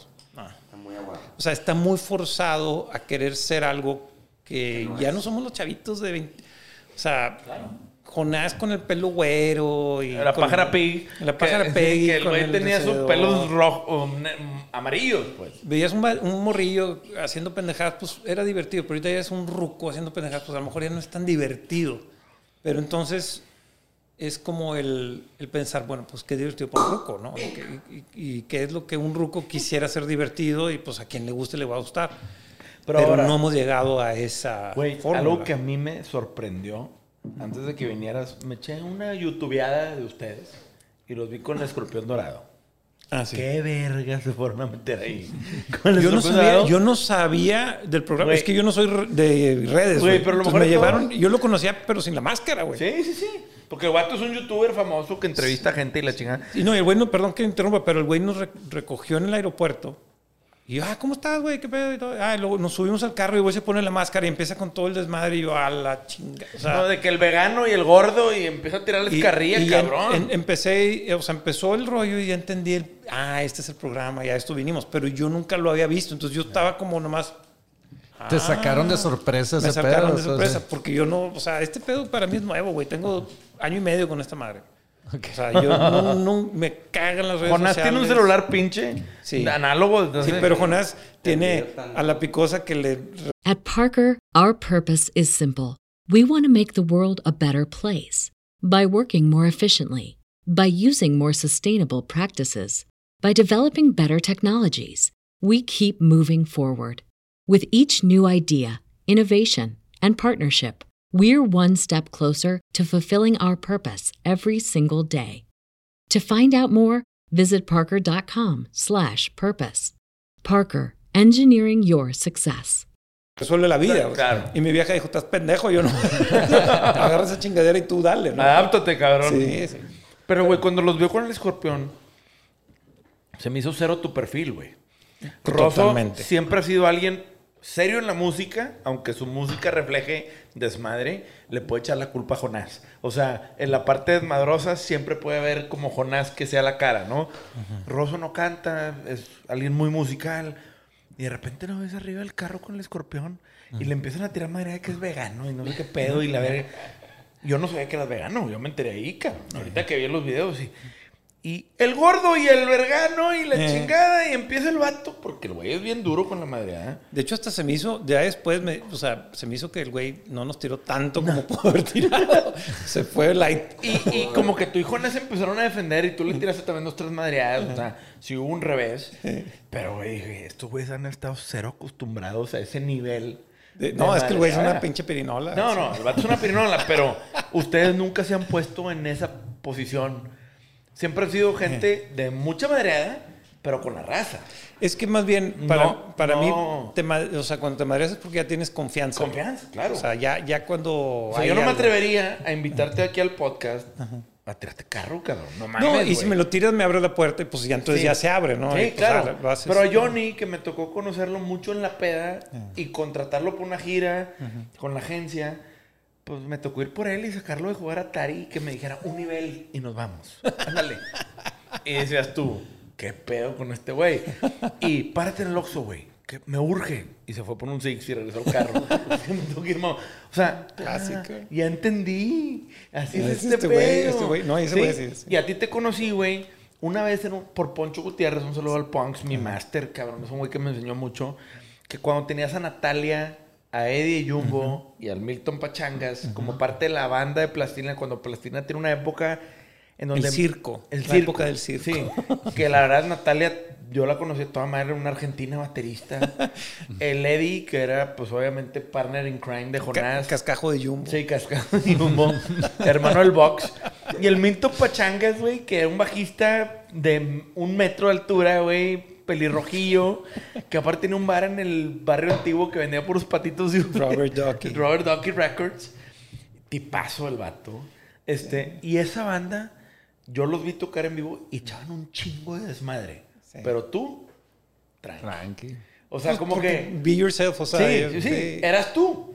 Sí, Nunca fue tu onda tirar tanto desmadre, pero Eddie tiraba mucho más desmadre que tú y No, Pachangas claro, ni se. Sí, no, no, Sí. no. Ellos, eh, ellos son fiesteros Sí. Pero Y- pues, para mí, Y me decía Jonas, no, hombre, Rosso termina y se va. sí, no. Nunca te quedabas, güey. No, porque te voy a decir porque, porque estaba de hueva su desmadre. Estaba bien ñoño, güey. O sea, de que, oye, no, es que nos vamos a ir a casa, a la cochera de este güey, tiene unas caguamas. Chinga, tu madre, mueve el hotel, Sí, güey. es como... sí, O sea, no, oye, o sea, hay una fiesta chida, en- en- no sé, en un acantilado con una alberca y hay gente hablando de cosas. O sea, vamos, Como, como con un amigo rockstar de que, güey, vamos a hacer cocaína. Y yo, para una orgía. Mujeres. De que, no, vamos a estar platicando toda la noche. Nomás y de- tipo, jugando PlayStation. Y yo, no, güey, no, gracias, güey. No. Si, si llega- si ustedes Buenas tardes. Deben de saberlo. O sea, si llegas a, o sea, llegas a tener un termómetro como músico de cuando una noche va bien, va a ir bien o va a ir mal. O muy bien o muy mal, ¿no? Y, yo, y yo siempre, no, mira, más del 99% de las veces, al día siguiente pedí, sea, me decía, güey, Qué otra vez le atinaste, chingados, estuvo de hueva. O sea, porque casi siempre era puro llavero, puro tornillo y mamándole riel a Jonás y tú yéndole el güey. O sea, neta, qué. Qué ¿A qué voy a ir, güey? Mejor, mejor me quedo viendo una película, güey. Pero es que, güey, siento que tú, tú naciste maduro. O sea, yo- desde que te conozco. Exactamente. Güey, yo desde Yo que. tenía bigote a los 15. No, y aparte bien, o sea, bien conectado, bien pinche. Güey, super classy. Oye, Mozart desde los 10, así de que... Me acuerdo cuando te topaba en casa de Miguel, an- andaba con este Rosso, con la, la hermana de un amigo mío, y siempre lo veía ahí de que noveando, y había un piano, y era que, oye, oye, este Rosso, ¿no te sabes una canción de esta de los Beatles? No, no me gusta. Así, bien pero la verga. Stereo y los sincero, virus de me que- cagan, güey. No, aparte, qué, qué hueva que te digan, eh, tócame algo. ¿De qué, pendejo? Estoy todo el día ¿Sabes detrás de un piano, cabrón. Soy el peor para, para Complacencias. complacencia. Soy malo para ese. Nunca me acuerdo de las rolas, no me sé nada, no me, o sea, no, no, no toco de esa manera, o sea, no, no me sé nada que no sea necesario, ¿sabes cómo? Ahora, esa vez que salieron con Hillary Duff en unos MTVs Sí, gringos, sí. y es la primera vez que para lo- mí... Lo que, lo que te interesa, güey. No, no, no. No, está con madre, está con madre. Güey, es que a ver... Tiene un boner por Hillary. eh, déjenme en paz, güey. Pero ay, yo, yo la neta que para mí, y te lo digo de, de- de un punto de mucha honestidad, Ruso, Plastilina es una gran banda, güey. Que es una gran banda que me acompañó por muchas épocas de mi vida, con grandes rolas y mucho desmadre. Y tuve la fortuna de, de verlos tocar en vivo con toda la clica, ¿no? Con toda la banda. Y cotorrear con Jonás y ir por él cuando está jugando Atari, pendejo. O sea, qué pinche escena. Se la voy a contar a mis nietos, cabrón. Ese pedo. Pero, güey, lo que algo que, que, que, que para mí es como que, güey, qué pedo. Un día los vi en los MTVs o no me acuerdo qué era. Y era playback, cabrón. No, estábamos tocando. Sí, estaban tocando. Sí. Que yo Sí. sí, dije, güey, sobre la verga. Estos vatos se prestaron a este pedo. Mira, y si hubiera sido playback más chingón. Sí, me queda claro. Porque Pero tú traías una guitarra blanca. El guitar. De guitar. Sí. Y, y Jonás traía, no me acuerdo qué hizo Un vocoder. Sí. Un vocoder. Y, y, y, güey, ser ustedes, ¿verdad? Y con Hillary Duff, como que qué pedo. Pero lo lograron, güey. Mi punto, o sea, en, en ese tipo de retos es un reto. Y es el reto de que precisamente va a ser un signo de interrogación para la gente. Es ¿por qué? Entonces, chido, o sea, porque es, es como cuando hice una rola con Johnny Laboriel. El status quo, ¿no? Es de que, ¿por qué hiciste una rola con ese güey? Pues precisamente porque eso es ese güey, o sea, no tengo nada en común y a ver qué chingados. o sea, Con Jonás no tengo nada en común y pues hacía rolas con él, güey. Entonces, Hilary Duff habló el manager, dice, nos MTV, oye, están buscando una banda mexicana porque quieren hacer un- una versión de una rola de ella. Entonces, hice la versión, se la mandé y la roca le gustó. Y este dijo, va, vamos a tocarla. O sea, yo pensé que le iban a tocar ella, o sea, ella le iba a tocar. Y luego, no, pues que salgan ustedes. Neta, sí, órale. Y fuimos, iba a haber un ensayo general y llegamos y estaba la morra. Y, llega la morra y nos ve y hace así, chingada. madre". Pinches feos. No, deja tú lo feo, la pinche roca está de este tamaño, güey. Y Jonás es un animalón. Entonces nos ve y ya me yo, ¿qué trae esta roca? Porque anda renegando. Y no, pues es que la vieja, que, why the fuck didn't you tell me that he- they were so tall? Y pues traía todos los bailarines y toda la raza era de su tamaño. Era porque no Pinches, sabía. pinches garrochonas ustedes. Y Entonces nos vio chingada. You told me they were Mexicans. Es- es- no quería la ruca. Y luego ya pues de que no. y pues, con los pelos no, parados. chijonazca así, boiler explotado. Y, y de hecho, por eso en la coreografía se procuró que no estuviéramos mucho al lado. Y Milton estaba más porque era el más chaparro. Ah, Milton Pachangas es el llavero de Jonás. Chaparrillo. Saludo al Milton Pachangas. Sí, ese- Tipazo. Es- ese fue el MTV donde, donde estuvimos platicando ahí como que haciendo fila para salir a hacer alguna mamá de los últimos que hicimos. o sea, Uno de esos de que... Es que, la güey, cosa más bizarra del mundo esas son cosas, bien, esas mamadas son bien bizarras. Ahora- Eran bien bizarras. Bien surreal, güey. Jonás, y esta es mi última pregunta antes de entrar ya al tema tuyo.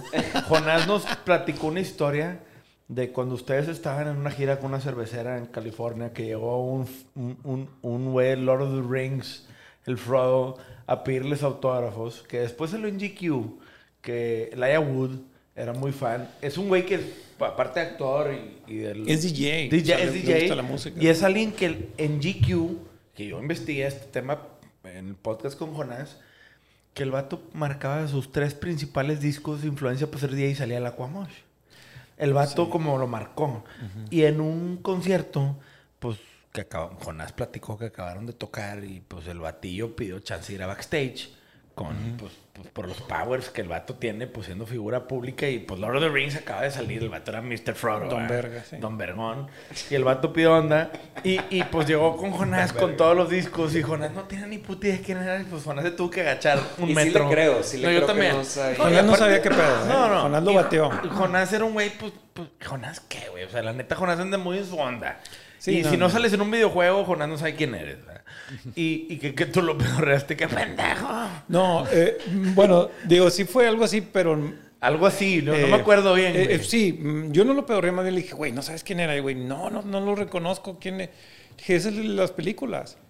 Ya, órale.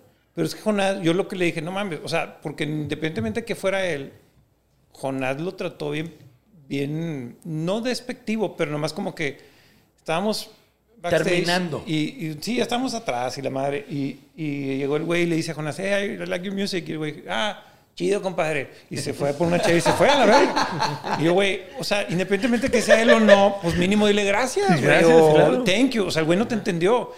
Y le digo, me vale madre que sea un artista o no, pues aunque fuera el, el janitor, pues nomás dale su Sí, sí, atención. trátalo bien. Sí, gracias. No, yo le hablé bien, yo le hablé chido.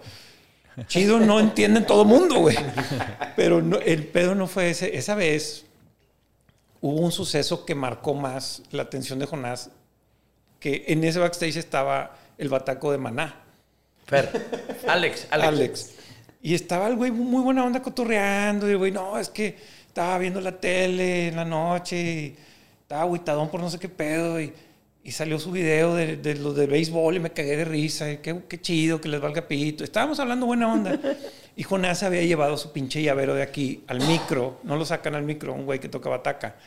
De antaño, un cabrón. Ah, no es el escama. No, es Kama Sutra nunca tocó, Ok. digo así. Sí, Pero- no. Es que pero- hubo una época que el escama era el llavero de Jonás. No, el escama le succionó los testículos años, hasta la fecha yo creo. Pero, Digo, no, no Saludos solo al los- escama. Saludos al Escama Sutra. Pero no, este es más, es más añejo. El micro es otro güey que le succiona desde antes. Ah, sí. Y, y el micro nunca había tocado con plastilina y ese fue su debut, ese show. Entonces, güey, fue, eh, fue en Los Ángeles, Coliseo, estaba muy emocionado. Muy- wow. Gran venue, güey. Gran venue y el güey se puso bien pedo. Entonces en el backstage andaba tirando chopo. Y llegó con el, yo estaba con el Alex, estábamos cotorreando y buena onda y no, chingón y no sé qué. Y llega el micro y lo agarra y le dice, yo toco mejor que tú. Guau, guau, guau. Ponle, ponle ahí, qué mamón, güey. Ponle ahí. espérate, Espérate, no, no, espérate, no. espérate. Eh, Espérate, chécate este pedorroso. No Dale. pegar, güey. Espérate, Dale, no. Sí, sí te doy chance. ¿Cuál es no seas mamón? No seas mamón, pues no sé, güey, acuérdate. Chale, güey. Ahí aplicaba Ah, esa, sí. pues este pendejo. Güey, qué mala copa. Pero espérate, espérate, yo, me, yo me cagué de risa porque yo pensé, "Es que- qué buena manera de romper el hielo. claro, güey. Y el Alex también, ay, ay, compadre, más chido, güey. Yo toco, mira, yo toco acá. Como empezó que el le güey a siguió. tirar chopo. Le siguió. Y You yo, need entonces- to learn when to stop. y, y yo de que, yo nomás así viendo como que y buscando a quien viniera que se llevara ese puñetas. Y me di cuenta, está bien pedo y está cagándola bien gacho. Y el Alex como que se dio cuenta y como que ya se agüitó, como que, ay, otro güey de esos. Y entonces nomás se agüitó y nomás se agüitó y de la nada salió un cabrón, un guarro del Alex, que yo no sé dónde estaba, de dos metros y se le pone atrás. Al micro se le pone atrás, enfrente al Alex. Y como que ya como que lo saco, lo saco, como que diciéndole, ¿qué, qué onda? Y el güey nomás como que no. no. Así como que le hizo así el, el Alex de que nada, güey. no". No, gente, pero O sea, ni pedo. y yo de que sí, güey, sácalo a la vez. sí. Por favor, sí. ya. Pero hazlo por mí, no por Alex. Exacto. Entonces, eh, eh, eh, eso se corrió porque yo, a ver, le dije a Alex, discúlpame, este puñeta nunca había salido de su rancho. Y, y me lo llevé y lo, le lo a Yusén, no sé quién, otros güeyes que iban con nosotros. Y, güey, por favor, ponle una correa y llévate Sí. la chica. O sea, qué pena con quien Mételo a la fuera. jaula. Con quien fuera, güey. Sí, o sea, claro, no mames. ¿Cómo llegas así? Y en eso llegó el Aya con el carnal. Ya. Entonces yo estaba más con el nervio del otro pedo. Sí, sí, sí, Y de todos, Alex. Todos estábamos así y llegó el pinche chaparro, hey, I like your music. Y yo, I know. Y fui como que se quedó así, no, no, no, I read the article. GQ la madre". article y la madre. claro. Pero de ahí surgió como que una buena conversación y yo me hice muy amigo de él y del carnal, güey. Que el canal también es buen DJ, ¿no? El carnal es un vato que produce videojuegos. Videojuegos. Que Jonás no diga aquí porque entonces sí le va a mamar el pito, ¿verdad? Pero, Pero ese güey, muchos scores de música en videojuegos Sí. dependen de ese güey. Sí, ese güey Y es ese güey rompió madres porque dicen que una rola de Kinky salió en videojuegos por ese güey. El Zacarías se llama. Sí. Y esas cuenta el, el Aya es igual, Sí. así mismo formato, nomás que güero albino, así igual, nomás que pinche güerote acá. Entonces los ves a huevos son carnales, pinches ojos así, tan iguales. Y algunas veces los güeyes viven en Austin y de que, "Eh, güey, la es- pinche el Aya siempre anda con viejas de bandas, como que su onda es andar con viejas que tocan. Y andaba con una de Gogol Bordello y con la Eloise and the Love Affair y no sé qué otras pendejadas. Entonces, había veces que yo iba para allá Y y to- a los tocadas. Coincidían. No, me decía, vénganse, o sea, Kyle y vamos al show y pues iba y hacía mamadas. Oye, pero ha- haciéndome un poquito así como eh, un, trompillo ahí para otro lado es, o sea, me, me estoy retrocediendo a cuando tú estabas ya metidísimo en Emi payoleando a raza. Paplastilina. Sí, Paplastilina. O sea, tú ya estabas decidido de que este pedo es para mí. Yo ya, o sea, ya entré, güey, yo ya soy, o sea, voy a dedicarme a lo de la música. No, bueno, yo me, yo sabía que iba a ser músico a los cuatro años. Digo, así de sencillo. Pero a ver, mi, mi otra pregunta es, Plastilina termina hace, no sé. ¿Cinco Sie- años? ¿Seis ¿Siete años? años? Algo así, siete años. Sí. Pues no ha terminado. Es Sigue que en hold. Es que nunca empezó y nunca acabó. O sea, nunca- Exactamente. Sigue donde estaba siempre, güey. Pero ¿qué, es qué- una qué- cosa rara. ¿Qué digo. seguiste haciendo, por ejemplo, o sea, en cuanto a otros trabajos, así? Porque, pues, yo me acuerdo, digo, cuando, cuando Panda terminó, es de que, pues, nos quedamos sin trabajo, ¿verdad? O sea, obviamente está chido que, que el lado bueno es de que pudimos forjar un patrimonio a través de todo esto y est- estás del otro lado ya, estás, estás del Sí. otro lado, pero no le quita la parte de, de que tu día a día La industria diaria. Sí, o sea, tu industria diaria, tu estructura, tu estructura, o sea, porque, pues yo me acuerdo era como medio como Jonás, igual y no como tú, pero de, de que fin de semana es, es turn on, o sea, es de que, güey, te despiertas a las 5 am, te vale madre, Y vas y eso es lo que tienes que hacer. Y si tienes flojera para tocar, ni modo, porque chinga, o sea, tienes que hacer un show Claro. y tal, tal, tal. Y Pero entre, y entre semana medio que descansabas y veías Y onda todo lo contrario. Y, y, pero... Entre semana jalo. Exacto. O sea, ¿qué pasó ya después de, de como toda esta onda de, de dedicarle 100% plastilina? Es que siempre he estado metido en otras cosas. O sea, sí, o sea, yo soy una persona que, que no me, o sea, no puedo hacer algo que no me gusta, pero puedo hacer muchas cosas que tampoco aprecio tanto. O sea, eh, la música me encanta y lo hago con devoción, pero puedo pararme a las 8 de la mañana y trabajar en algo que no es lo mío, pero que tampoco me disgusta. Por decir, tengo socios en, en ámbitos que s- son ajenos a la música y, y- y en, en sociedades ahí, eh, desde comercializadoras hasta importadoras y, y hasta un escal y eh, em, cosas industriales que, que me dedico parte de mi día en eso y, y otras cosas musicales, score de películas o producir a alguien más, producir mi disco, eh, que, que ya me llenan el día. en- y, y yo soy, no sé cada quien, pero yo soy del- de la filosofía tipo Bashar, de haz lo que te emociona, cabrón. Qué O chingón. sea, es, es el- el- eh, estoy haciendo una cosa, ya me dio hueva, le cierro y me voy a lo que sigue. Y así estoy, nomás como capiroteando y, y tratando de avanzar en muchas cosas. eh, y cuando ya tengo la formalidad, o, por ejemplo, a las seis es esto, para mí puntualidad es Clave. clave, cabrón. O sea, yo soy- 5.58 estabas Que, timbrando. que aquí. yo yo no aprecio, puedo. cabrón. Antes, que yo no- mucho todos eso apreciamos mucho. No, y, y- y digo, es una cosa que en este país, como dice otro amigo, no necesitas ser mejor, nomás Sé puntual. sé puntual y acábalo a tiempo. Show up. Show up. ya vas a ser mejor que todos, cabrón. Sí, claro. Pero, o sea, yo, yo para, este, a mí lo que me gusta mucho es des- desromantizar como la parte esta del rockstar y que nada más, Ah, la ya. parte de Jonás, por así Sí. decirlo, es, por ejemplo, yo la última vez que hablé un buen rato con, con Rosso fue hace casi 10 años, 2014 por ahí, cuando, este, o sea, por, gracias a ti empecé a tomar probióticos, llevo 10 años tomando probióticos y me cambió la vida. Entonces, hay otra vida tuya, güey. O sea, tú, El hay veganismo.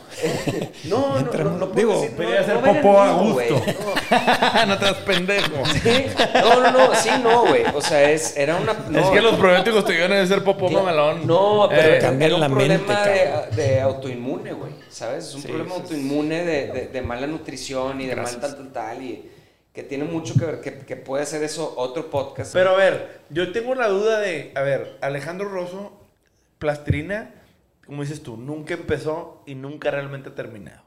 ¿Sí? Hay dos preguntas que yo tengo. Tú y Jonás no están peleados como todos los rumores dicen de que se pueden y se verguean. Claro que no. No, ni de pedo. Ni de pedo. O sea, aunque hay diferencias creativas o diferencias musicales, siempre han existido esas diferencias, güey. Y ahorita simplemente no se ha dado. Que vuelan a crear contenido para salir a un álbum nuevo. Yo siempre Pero- digo, Jonás, háblame mierda ya de Rosso. Y no. No, no, no. No, digo, es que, es que velo de esta Dime la manera. verdad. Jonás es un güey bien social y es un vato bien agradable y aviéntate una chévere con él y está con madre. Está chingón. Pero no es el mejor vato para estar, por decir, tuvimos una oficina de Mosh Depot SA y el güey nunca la visitó. O sea, Entonces, eh, Nunca se paró ahí. Nunca se para. El, el- el mismo fiscalista contador que era el, el que nos manejaba todo en un show ahí en el Pal Norte. No, el, el Pal Norte, que ese güey, porque está aquí ese puto?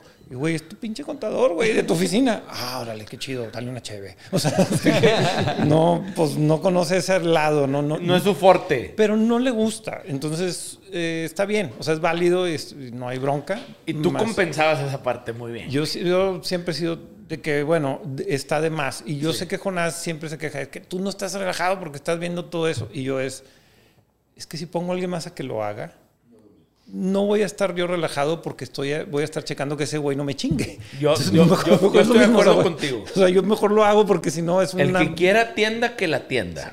Y hay que atender su negocio. o y el sea- artista es malo para eso. Hay un común denominador En general. que siempre me chingaron. ¿Y qué hacías? Ah, pues lo delegué. Ahí está el pinche pedo. No, o, o les da hueva o no se meten en el negocio y para mí, como decía, o sea, como desde bien morrillo, le- eh, para mí era muy claro que iba a hacer esto, pues todos los, eh, digamos, el abanico de las cosas que son necesarias, me ha gustado aprender. Y, y luego pues ya viene un momento en el que se vuelve automático ciertas cosas y, y otras se vuelven más fácil. Yo siempre negocio lo mío, nunca... Te digo porque cuando sacamos la merch del Johnny, de su proyecto solista, sacamos unas cosas de 45 grados y de esta gran canción que sacó. Hubo unos comentarios en las redes que decían, no, que ni se entera Rosso porque esos güeyes se odian ni la madre. Y esa canción era de este güey y que Jonás la agarró. Y, y pinche novela de Mariela del Barrio, ¿eh? Les encanta esa narrativa Sí, a los narrativa. fans, güey. A Sí. nosotros también, de que están peleadas y... No mames. No, la, la rola Pero- es de pero- Jonás. es de Jonás, pero- y pero de la hecho raza la, la decía- desde hace tiempo. ¿Sí? Y yo, Yo le sé. dije, Jonás, a mí no me gusta, la neta, porque él trae una idea muy clara de lo que quería hacer. Le dije, yo no quiero hacer ese pedo, yo lo, lo que es ejidal y agropecuario me caga. Entonces, dale, o sea, dale tú solo. Dale tú solo, güey, voy a agarrar estas. Y yo, "Ah, adelante. Y ese es el disco que él hizo. ¿Sí? No es porque yo haya dicho que no, es porque él lo quería hacer y yo entendí, es su pedo, o sea, Sí, no, no lo pero- voy a distorsionar. Pero Entonces, pues, lo hizo. había una narrativa que yo alcancé a ver en, en- en las redes de Negro Pasión que hablaban mucho de Jonás y Rosso no se pueden ni ver. Y cuando entrevistamos a Jonás, cero. Jonás fue de que, güey, mamalón. Y ahorita que te escucho, sí. Ay, oye, pues como en todas familias, oye, somos bien diferentes, güey. sí, chido. Pero no deja de ser algo bien chingón lo que se ha creado. y, hombre. pero mucha gente decía, pinches vatos, ni entrevisten a Ross porque va a haber pedo. Son chaquetas de fans, güey. ¿Qué, güey? Pinches mamadas. Se lo puedo entender de, de banda más famosa, pero de plastilina no mames. Chingados Pero a mí me da mucha risa porque yo alguna vez te pregunté a ti, Arturo, dije, güey, ¿hay pedo qué? Y tú, no, güey, según yo, cero, güey. Me dijo, le dije, ¿será prudente que le pregunte al Johnny? Porque pues sí me llevo con él, pero pues no tanto, y me da hueva que haya pedo. Ah, pregunté- y le pregunté no, me pendejo, pinche roso es comedia. No, pero es que- Pero es muy serio. Lo que, lo que estábamos hablando la vez pasada de que nada está bien, nada está Está mal. mal, sí, claro. Los, es los como negocios vida, son de repente, pues no se dan. O sea, es como, ay, de repente dices, qué hueva que no piensa igual que Sí, yo, no, güey. O qué hueva que tengo otra prioridad, pero pues no quiere decir de que me caga esa persona y que se muera. Pues no, güey. O sea, es, vas Y, creciendo. y- Y, y también hay un tema que se llama las diferencias, ¿sí? Crean mejores negocios, güey. Ha sido un tema muy claro a través del tiempo. Si tú lees las mejores duplas, güey, de Steve Wozniak y Steve Jobs y... ¿sí? Adidas, Pumas. Adidas, Puma, Nike. O sea, que ha habido muchas, muchas duplas que han terminado y han empezado negocios aparte. O han llegado a encontrar la manera de coexistir. Si tú lees los casos de negocio, para mí es como este tema de Jonás y Rosso, güey. De que pinches Es- vatos izquierda y Es derecha. una novela eh, muy, muy grata para masticar. Sí, Eh, claro. Pero está llevada a un punto que Jonás y yo no lo vivimos esa novela, Sí. es más bien del... del- Es del- ficción. Del ficción. Ahora, yo con Jonás, si me siento y hablamos de negocio, sí le mento la madre. Oye, esto está mal, esto- o él me puede mentar la madre, es que tú quieres hacer y de... Pero es, ok, bueno, ¿y ahora qué? Una chévere, sí, ok.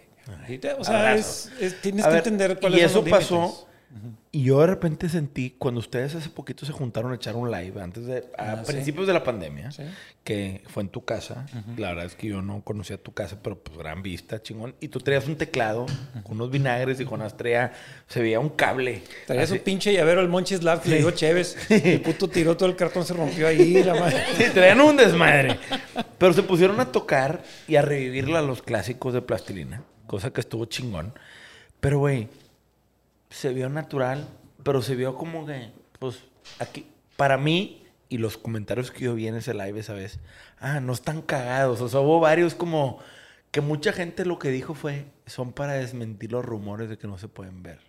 Y yo decía, pues, güey, pues fue como que para mí fue el gusto o el pecado de vamos a echar un toquín y, y X, Sí, ¿verdad? digo, eh, es. ¿Cómo lo puedo.? Mira, yo, yo no voy a hacer nada que no quiera. Pero si, ahora- Si lo hice fue por gusto. Yo sé que Jonás es aún más que yo. O sea, ustedes saben que el güey no hace nada que no quiere.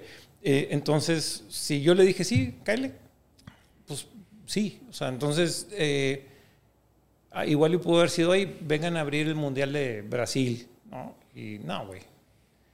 O sea, como que las dimensiones de, de lo que es el beneficio nunca están en la decisión. Claro. Es el- el- el- la víscera, ¿no? Y, y si Juan me habla, "Eh, güey, voy a echar una chévere y te voy a caer, y, ah, pues, ese día dije sí. A lo mejor al día siguiente hubiera dicho, no, güey, neta, luego.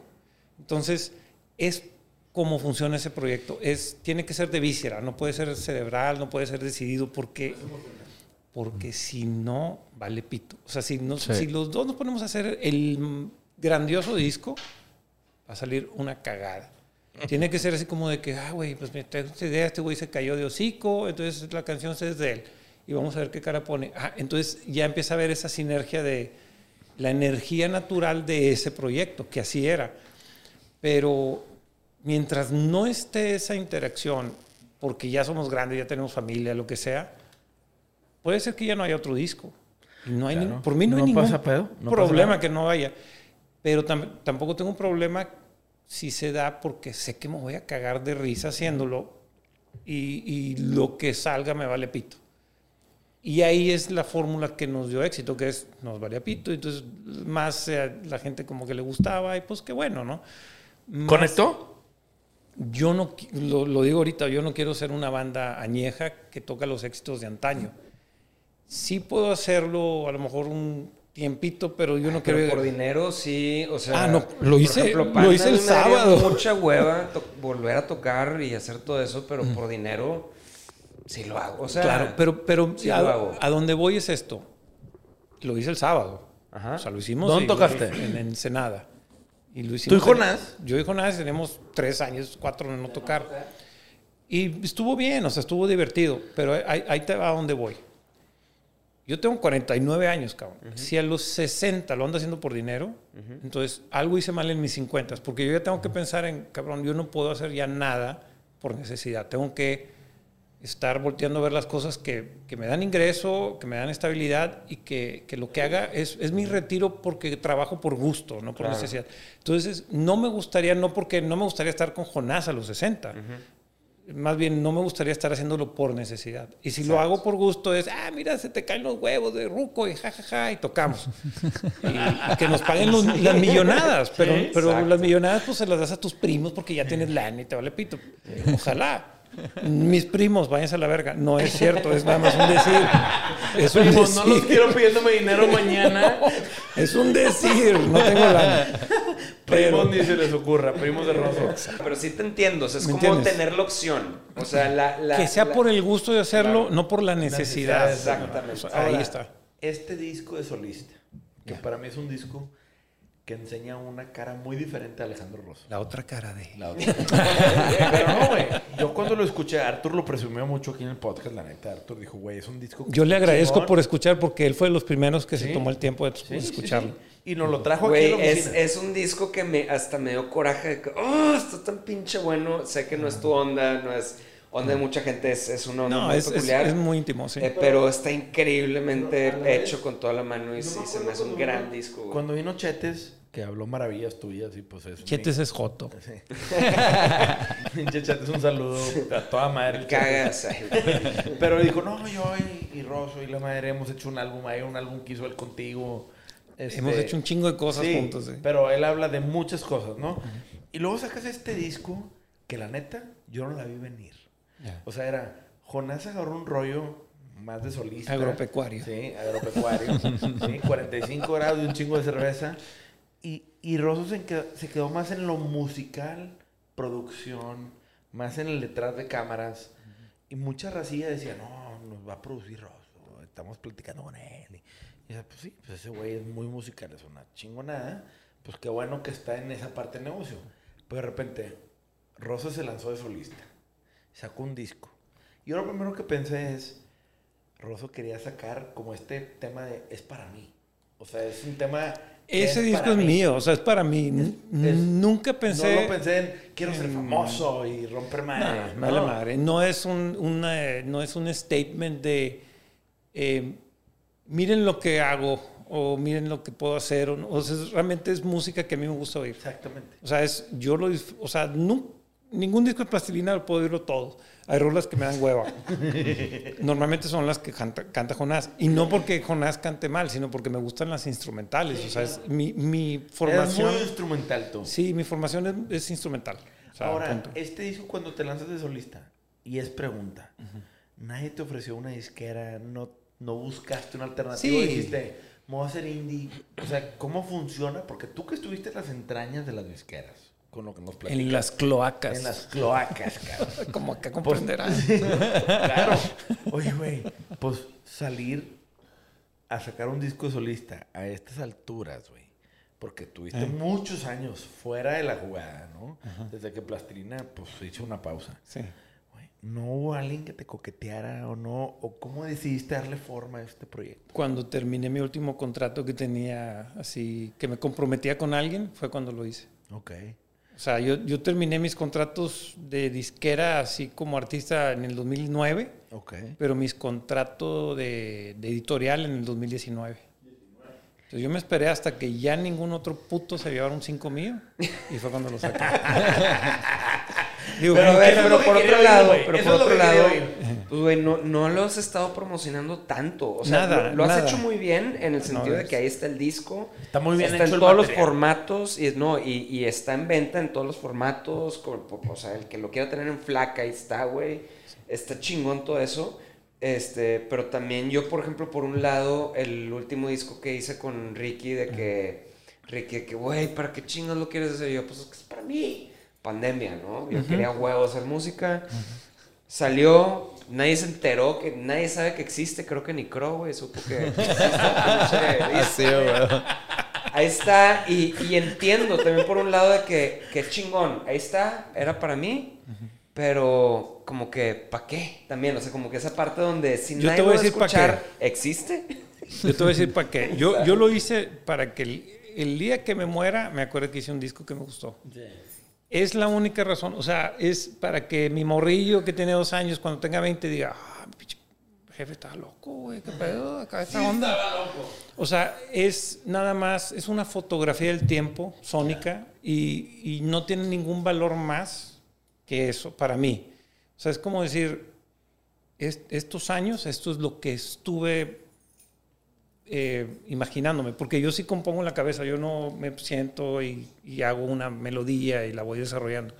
O sea, yo la rola que ya terminé en la chompa es la que bajo. Entonces, es un retrato de mi pinche cabeza viendo a la, no sé, a la pared dos años que mi vieja me decía, ¿qué chinga? ¿Estás enojado? que Yo no, estoy, estoy- es que estoy, no, idea, que estoy, generando. es que ve, Güey, pues, es, los- es un disco que estoy seguro que un- en uno de Daft Punk dice, diría, ¿quién es este cabrón, güey? O sea, Espérame, está antes, demasiado verga. antes de que sigas, es- ahí luego, luego se escucha que los motivos son bien diferentes. Sí, o sea, el motivo acá fue de que, güey, pues que hagas algo para mí, chingón, si lo escuchan bien, si no me vale madre, esto es mío.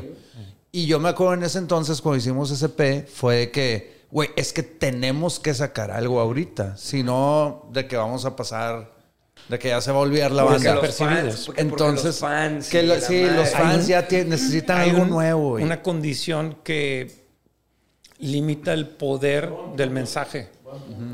Hay, ahí hay muchas cosas y está el rollo metafísico y está el libro ese Power versus Force que está muy interesante.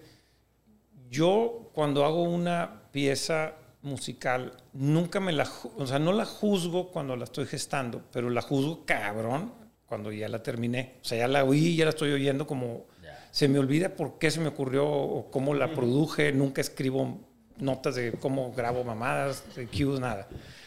Pero la oigo y digo, ay, güey, que esta, esta mamada. Y lo único que me queda es qué tan pura estuvo en el termómetro de pureza, ¿no? Y, y de este disco hay algunas que llegan muy alto en la pureza y otras que no tanto. O sea, que, siento que todavía había algo de ego o algo de reminiscencia de querer jugar con la tecnología o pendejadas así. Entonces, un caprichillo por ahí. Caprichos pendejos, de inmadurez. Sí, inmadurez. Entonces, mi reto es que el siguiente que voy a sacar tenga más poder, o sea, que sea más puro, que yo lo escuche y diga, me sintoniza en un universo sónico y de vibración, por decirlo de alguna manera, que disfruto. Es que eso es, des- eso es lo que yo considero arte, por ejemplo. Que muchas veces en este podcast siempre me pongo muy intenso a debatir. Muy artístico. No, debatir de que, este, no sé, por ejemplo... El entretenimiento contra el ¿Cuál- artista. No, sí, exacto. O sea, hay muchas cosas que son entretenimiento, que se vale, que que, es que soy artista y, y- y es que yo me debo a mi público. Es como, ah, ok, pues es que eres un entretenedor, es, es como un mago, güey, ¿sabes? O sea, es, es, es entretenimiento. Es un show de variedad. Pero cuando es arte, es cuando uno lo hace para sí mismo a tal grado donde llega un punto donde hay, hay otra gente que conecta, güey. Yo- y eso está fuera de ti, a la Com- verga. Mira, ¿sabes? para cuando salió ese disco yo ya lo había acabado mínimo, mínimo un año antes. Entonces yo ya, o sea, con la pandemia y tuve un hijo y me cambié, fue un pedo. Pero disfruté tanto todo el proceso de no explicarle a nadie más qué hacer. O sea, el, o sea, el hecho de nomás de, güey, es- escribo unas partes, ahí está un chelista, tó- tócalo, una soprano, canta este pedo y yo un clavecín. Y nadie, mira, es que es así o es así.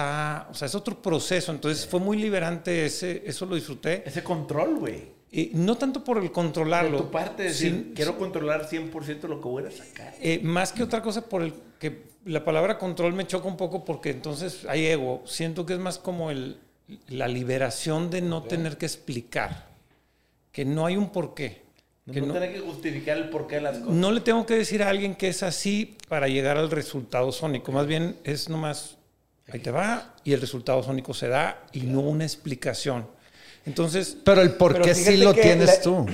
El por qué sí lo tienes tú. Ah, claro. Nada más no se lo tienes que decir a Pero es nadie. que eso es pero no es un, muy- no es justificando, o sea, no, no buscas, no, no es, mira, vas a cantar puros I, U, E, U, A, porque se va a oír padre la rola con puras rolas, o sea, sin, sin letra. O sea, no tienes que gastar energía en explicarle a alguien el proceso, es nada más. Es que veo muchas es. exposiciones de arte moderno, por ejemplo, ahorita donde, no sé, hay una escultura invisible. Y pues todo está en el, en el todo caption. es- todo está en la explicación. Exacto. Y que si el sonido y de que esto fue intervenido por música. Y entiendes, o sea, yo entiendo que ahorita mucho del arte está en la justificación de la explicación de. Y me acuerdo cuando hacía, cuando hicimos esta banda, Desierto, muy inspirada en su Stereo. Digo, yo no, no, Yo- y- y no me molesta no, no, no. los que le, lo Y maman, te nomás no me gusta. A, a mí me cagaba, o sea, para mí fue un safe spot este, comparar cosas con Cerati porque a mí se me hacía fácil hacerlo, de que, él, ah, pues, no le entiendo mucho, pero está para la abstracción, que se dé a cada quien y escribir. Es que estaba Jonás involucrado, No, pero a mí, se me, a mí se me hacía padre escribir letras que iba yo encontrando qué significaban con el tiempo y la madre. Y por ejemplo, Croc chocaba mucho con Croc porque me decía, es que los fans no saben qué significa la letra. Y yo es que no, no tengo que explicarles, güey. Mi punto Y- es, perdón que te interrumpa, pero si los, si los fans lo entienden y a ti te importa que los fans lo entiendan, entonces se te van a ir los fans, entonces tienes un temor a que no... Eh, Me explico, hay, hay un miedo es- detrás y eso le quita energía. A, lo- entonces- a la pureza, a la pureza de lo tuyo. Porque hay cosas que oímos o vemos o disfrutamos que decimos, verga, esto está bien fuerte, está bien intenso, está bien bonito, porque no tienen miedo. Entonces, para mí era un reto el no tener miedo y hacerlo solo. O sea, el, güey, esto no es algo común y no me importa, no lo voy a juzgar anticipadamente. Cuando lo termine, lo voltearé a ver como un escucha y diré, ay, es, eh, no sé, imité a tal o quise hacer este pedo muy electrónico tipo este o lo otro pero el resultado fue grato para mí. O sea, de cuenta que yo lo oí y dije, ah, me gusta, lo disfruto, lo ponía en mi carro todos los días, iba a la construcción de mi casa todos los días y lo iba oyendo y ah, lo quiero volver a oír. O sea, me sanaba. Entonces, para mí fue el termómetro de decir, ok, lo saco. Y en el momento de sacarlo, no, es que, mira, Instagram y tienes que hacer post y tienes que, chinguen a toda su puta madre todos. güey. Güey, eres mi héroe la verga. Váyanse al carajo con esas mamadas. Padre, güey. Tengo 49 años, váyanse a la verga que voy a andar poniéndome, es que desayuné esto y escuchen el disco, váyanse a la verga. No puedo. No lo, no lo veo mal en otra gente, pero en mí sí, porque no me nace. Entonces, Aldo, el, el- el que hizo el arte del disco, el puñetas, El güey de que nomás agarró una foto mía y le puso una pinche sticker y yo, chingón, que te vale ¿Qué, pito. qué y- mamalón? Güey, es lo que te iba a decir. Hay una línea que te atraviesa tu cara. ¿Quién, Y luego veo- Chaparro. Sí, algo así, ¿no? o sea, Güey. Y luego veo los títulos de las rolas y están en francés, muchos de ellos. No sé O en qué no vergas sé en están. Pero, a ver, yo en mi ignorancia, güey. Y yo también, están ¿eh? en francés de que. Algunos. Mótolo, mótolo, no sé qué. Moteto mamalono. Sí, sí. Mi, mi esposa, Malolo, sí, creo. mi- Una mamá así. mi, mi esposa odia Ese- ese título. Me decía, por favor, no le pongas así esa canción. Y yo, Ponle es- como quieras. Es que dijiste, no, no puedo no ponerle ponerle". así, güey. Este, increíble. Sí, entre más me lo prohíbas, más ganas me dan de hacerlo. Yo que no me des por ahí. Me das de cuenta que me estás tilingoleando los huevos para. No, pues claro que lo voy a No poner. te conozco, pero perdón, está increíble ese título. Se queda, es que se queda. Muchas de las rolas son títulos que se sientan en un idioma europeo, la neta. Y Sí, luego ves sí, la sí, sí. foto De, de Alejandro cortada por una como flecha blanco y negro y con una flecha como de colores. Este güey es el antiartista, güey. Este güey lo hace. Y hubo unos panorámicos que tenían el sticker, ¿eh? Sí, aquí. Y entonces la raza me decía, ¿cómo gastaste dinero en panorámicos que no dicen nada? Eres un puñetas. Y yo, "Uh, mamá, oh, ya me diste lo que quería. ¡Misión cumplida! No sabes lo bien que me hace ese pedo. Haz de cuenta que no se va a vender nunca. Y yo, "Uh". Para eso lo quería. Increíble. Qué padre, güey. Yo ese disco, güey, te lo juro, soy Este güey lo ha presumido fan mucho. de neta, pero este. Y es muy raro que me toque, que me guste demasiado un disco de neta de un güey que conozco que me cae bien. Porque normalmente los discos que me gustan es de gente que me cae mal. No, o que está ajena. O que está, Ajena. sale. Sí, o, o muchas veces tengo amigos artistas, pero que hacen música que me caga, güey, que es horrible. Sí, sí. Muchos que hemos entrevistado Chetes, aquí. etcétera. Chetes, sí. eh, O sea, Siempre no. le digo. No, pero sí te entiendo. O sea, te, te agra- te agradezco porque se necesita un chingo de honestidad y madurez para decir, güey, primero que oíste un disco de un pendejo de Monterrey. O sea, ponte un disco de un güey que conoces, es más difícil. El tiempo y, el, el- el- y que este güey me mandó un mensaje, me dice yo, neta, gracias por escuchar, porque no es Poca que. gente sabe el tiempo. Exacto. ¿Quién, en el mundo moderno, ¿quién oye un disco? Para empezar, ¿no? Y Ya luego no que te diga su, su opinión y que lo aprecie. Entonces, para mí ya eso no me importa lo que venda, güey. Y Es- fíjate que es, es el último, es el último disco que escuché de esa manera de voy a poner un disco para ver qué onda con así como lo describías en una cochera, de darte el tiempo para escucharlo y le di como tres, cuatro vueltas. Yeah. Y, y ya tenía mis, como mis favoritas, mi tal, tal, tal, güey. Dije, qué verga que tengo en el pinche WhatsApp, güey, el cabrón que hizo este disco. Y me pusiste, ¿quién, quién eres? No, pero es porque me escribes al WhatsApp y yo todavía estaba apenas haciendo los, los nuevos pinches. eh, ¿Cómo se llama? ¿Cómo se No llama, tengo. amigo? ¿Cómo se llama, amigo? Soy Arturo. Este, tocaron un grupo que se llama Panda, no sé si me ubiques. Y que, ah, ¿y qué puñeta, te dijo sí, güey. Cambió Eh, en serio. pendejo, Ah, Mandé a Jonás a hacer un- un- una colaboración con ustedes. ¿Ya se hartaron de Jonás o qué? No, pero, güey, yo, yo es algo que quiero decir. Arturo nos presume mucho tu disco que yo lo escuché. Porque yo decía, oye, es Arturo, que no muy- existen cosas así, güey. O sea, Arturo decía, güey, escúchelo, escúchelo, está chingón, se mamó este güey. Y yo decía, güey, Arturo pocas veces recomienda música de esa manera. Específica. Dije, dije, güey, pues déjame echar. Y dije, yo sé quién eres, s- conozco tu trayectoria. Y dije, güey, después de tanto tiempo, a huevo sacó algo chingón. Lo escuché y dije, "Qué con madre. Es un polo sur y polo norte entre Jonás y tú y Plastilina. Que dije, qué chingón que este güey se atrevió. Ahora, y con esto cierro ¿qué sigue para Alejandro Rosso? Sé que eres productor de bandas. Tienes ahora tu proyecto solista que ya es una realidad, ¿no? Ahí estás. Y la plastilina está medio en el aire. Vamos a dejarlo así. No, no está enterrada, tampoco está viva. Hay un, como una, que, que siento que es, cuando gente dice, Plastilina Mosh ya murió, y es que nunca sabes qué va a pasar con la Plastilina Mosh. Porque Ni son yo, impredecibles, no sé. güey. No sé. ¿qué deberíamos de hacer? Güey, chingue su madre Plastilina Mosh. Vamos a hacer una compañía de probióticos. es lo que. Eso es lo que deberíamos de hacer. Güey, gracias a ti. tema. Cosas que gracias a güey. haces popó con madre. y te veo que estás altamente agradecido. Güey, neta. No es fácil, no es fácil. Pero, güey, ¿qué sigue? Nada más para cerrar, Rosso. Güey, hay tanto in- incógnito de tu dupla, Jonás y tú. Que obviamente Jonás tiene una carrera de solista. Tú ya también la tienes. O sea, ya sacaste un álbum. Mucho Y misterio. mucho misterio, güey. ¿Qué pedo, güey? El 5 de junio voy a presentar el disco en el aula magna de la uni. Para, estás invitado, güey. Están invitados el que quiera. Gracias. ¿Los tocar en vivo? Lo voy a tocar en vivo. ya lo estoy ensayando. ¿Y Y dónde vas a sacar el dinero para comprar músicos así? la uni, fíjate que, que con mucha humildad eh, agradezco que hay un cabrón en la uni que oyó el disco y le gustó y me dijo, güey, ¿qué hacemos Jalo. con el disco? Qué. Eh, la yo, yo estudié en la uni en, en música, entonces me dice, güey, la infraestructura, ¿qué hacemos? Le dije, güey, ¿por qué no hacemos algo que no sea nada más un show musical? En donde yo siempre he tenido la idea de que ese disco tiene ideas muy específicas visuales que no son de teatro.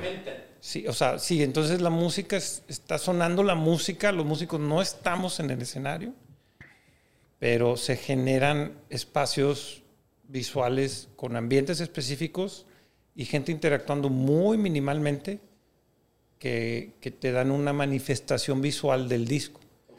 Entonces se queda en un híbrido entre obra de teatro y show musical.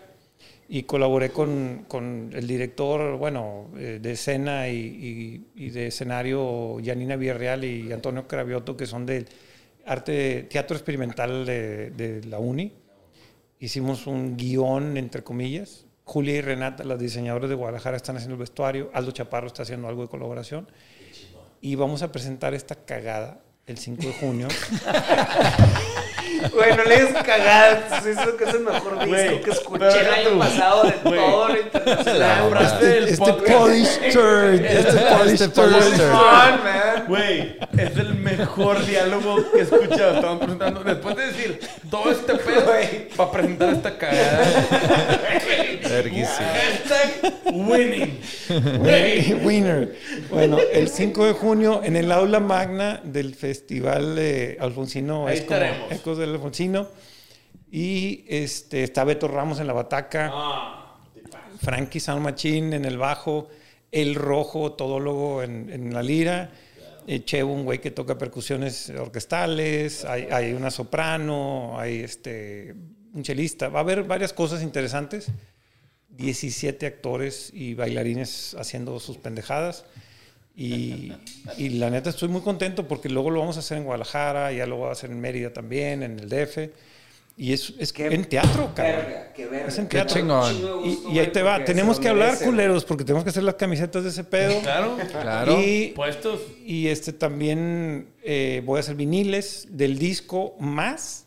Te los voy a mandar. Pero ese fíjate. vinil, ese vinil lo voy a comprar. Yo también. Bueno, Quiero, que, les quiero tener el número de que uno, güey, Con, con gusto cinco, te lo voy a hacer llegar. El primero. Los tienes que hacer. Aquí, aquí lo digo, le pongo el 001, third number one. Third number one. Y ahí te va. En eh, estas viejas, Julia y Renata, que pues, en el mundo de la moda son muy famosas, sí, sí Claro, la sacan, claro. ¿no?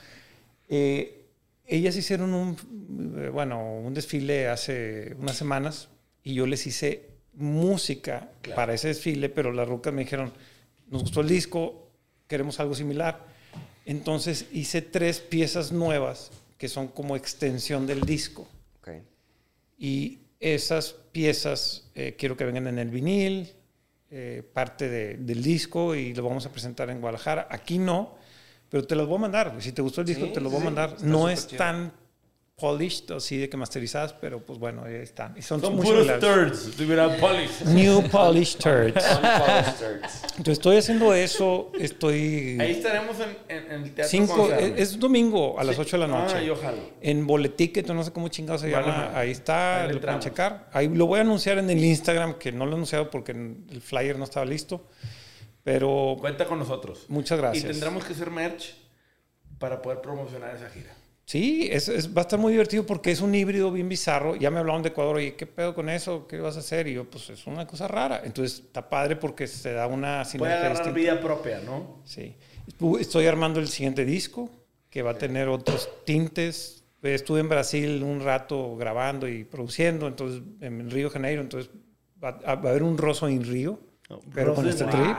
Güey. Claro que te veo ahí, güey. Qué chido, güey. No, Güey, a ver, Nalgón, güey, ahí nomás, güey, con Twerking. tirando chopo. chiquichor, güey. Claro, güey. Chiquichor. Chiquichor. Sí, güey. Sí, entonces, este, Vamos a vender chiquichor de así, Inclusive hay un cabrón que se llama Bruno Marcelino de Oliveira, que es otro tema ahí que, que conocí en, en- en Río y el último día que estuve grabando llegó al, al estudio y está increíble. Está bien bonito, su trip es tipo bossa antigua, bien padre. Estoy produciéndole su disco.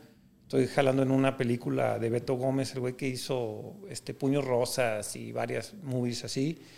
Eh, de hecho, con Chetes y Poncho Herrera. Y también estoy trabajando en un proyecto que está padre, güey, que se llama San Pedro Sónico. Y ese proyecto lo hice con el municipio, acaba de empezar este mes y es cualquier ciudadano que vive, trabaje o estudie en San Pedro, yo le voy a ayudar a producir una canción. Y la vamos Sí a sacar. eso, sí eso, Güey, yo quiero hacer una eso. canción, güey. Sí, está. yo fui el primero que apliqué. No, pero. No, qué está chido, padre, güey, sí, que- porque es... Güey, cuando yo era morro, me me hubiera gustado que un estudio te abriera las puertas. O sea, era otro tiempo, ochentas, no había nada. Y los estudios eran bien ojetes Sí. y pues tenían Otra trabajo, industria, güey. era otra industria. Y decían, güey, no te puedo prestar el estudio porque tengo que ganar, ¿no? Entonces, el San Pedro tiene un estudio que es el estudio del In- Instituto de la Juventud que está en el Parque Coltier. Y voy a, a- coordinar, ya hay 13 seleccionados que vamos a grabarles una canción. Y neta me impresionó el nivel, güey. Sí. O sea, sí hay de que urbano y un regional y otros como rock progresivo tipo Conan Mocassin y otras cosas bien bizarras que dije, a la chingada, o sea, ¿qué está pasando aquí? Hay cosas. No me- no, yo pensé que iban a ser todos tipo festival del tech, de que tipo llanto nuevo Pinocho y la No, chingada. a- ahorita el nivel está bien. Está elevado. bien alterado. Las nuevas Entonces, generaciones traen mucho Sí, talento. Chingón, güey, chingón. Y ustedes Ya. tres, ustedes tres son responsables de ese pedo. Porque ustedes Puede han sido influencia Muy ser. de estas nuevas generaciones. y Ojalá la que se ve reflejado Yo qué en eso. chingas, pero. Nah, o sea, sí. gente. no, pero qué padre, es algo muy noble que estás haciendo de, de inspirar y de, de. O sea, de inspirar nuevas generaciones. Impulsar a- a también. impulsar, porque es, suyo, es, es como decir, oye, estás aquí, vamos a tratar de ponerte en otro lado, si le sigues que bien, si no también, aprendiste. Y hay una base de datos que vamos a poner en donde hay contratos para ejemplos, para que no te chinguen, etcétera. Claro. Entonces Un va a estar... poco de escuela. Sí, también. va a estar divertido y estoy muy involucrado con, con el municipio con eso. Entonces, eh, pues, en- entre otras cosas, musicalmente está ahí. Yo creo que, o sea, eh, digo, estamos hablando ya de cosas muy local aquí de San Pedro, No, digamos, no, pero San vale. Pedro está haciendo cosas muy padres, muy bien. Neta, A mí me sí. hizo cambiar de opinión, cabrón, por ejemplo, lo de las, lo de las bicicletas. Mm. Estaba yo como, como tía sanpetrina de que voy a matar a alguien, pero es que luego dices, chingada, es que... Güey, me ¿De qué manera cambias la cultura? Pues es Tiene que poco empezar poco, por algo. poco Ve los poco, parques, cómo han mejorado. Las cosas que hay cada semana, neta, yo ahora que estoy más involucrado, hay matines, hay un chingo de eventos gratis. En los parques hay cine. El otro día que fue antier el, el eclipse, había telescopios y mamás. Le están poniendo un chingo de ganas. Entonces, pues, ¿por qué no aprovechar eso? Güey, pues qué chido, güey, todo lo que estás haciendo, o sea, desde el pedo de salud, güey, por este, toda esta onda que traes de... De tomar puro vino y holística. champiñones. este... Al plistilino. Pero vino un chingo. Pinche Comida pájaro. sí, Pero miren, chido. la neta, yo quiero cerrar el podcast con dos cosas. Ricky cumple 42 y parece de 32 hoy. Hoy. Ricardo Treviño, espero te sigas bañando con agua Evian para parecer ese hombre de 32 años que todos envidiamos. Este Te cabrón, está, este cabrón está igual, Ya ¿eh? sé, pero... Hoy cumples años, güey. Hoy cumpleaños, Ricky. Felicidades, gracias. cabrón. Ok, Muchas gracias. 42, 42, que parece de 42. 32. Un morro. Sí, un morrito. Hermoso. Acuérdate otra cosa que quiero decir, y no quiero que se vuelva controversia. los hombres son 10 años menores a su edad. Eso, cabrón. Y las mujeres 10 años mayores. Mayor. Y eso es por decisión de las viejas. Nomás para que se pongan ahí. a ver. He, he sido odiado por ese pedo, pero es neta. ¿Es neta? Este güey se ve de 32. Sí, no. Ah, huevo. y lo amamos, es mi héroe. Y tú te ves de 38. Sí, nueve, Todavía 39. es más, más percudido, pero ahí, ahí me... Sí. Y tuvimos a Alejandro Rosso, un, un gran músico, gran artista y gran miembro de esta avanzada regia y una persona con tanto talento. Güey, eres un chingón, aunque tragues periódicos, pero chingo de vino, que eso te aliviana, cabrón. Esto fue un capítulo de Sellout, el podcast de Negro Pasión, la mejor merch del mundo mundial. Del mundo mundial. Solamente negropasión.com. ¿Algo que quieras agregar? No sé, ya. para Saludos y ahí sigan a San Pedro Sónico los que estén interesados. Los talleres y los masterclasses, que luego los voy a encandilar, cabrones, para que hagan uno. Claro. Este, son gratuitos a quien sea. No tienes que ser de San Pedro ni nada. O pláticas de asesoría o lo que Sí. sea, encantados de la vida. No, muchas gracias, porque sí se va a necesitar y es precisamente para apoyar. Entonces, con eso me quedo. Y el 5 de junio presento el disco en el aula magna. Ahí Ahí habrá más anuncios. Ahí vamos a estar. All right. Muchas gracias, Ruso. Esto fue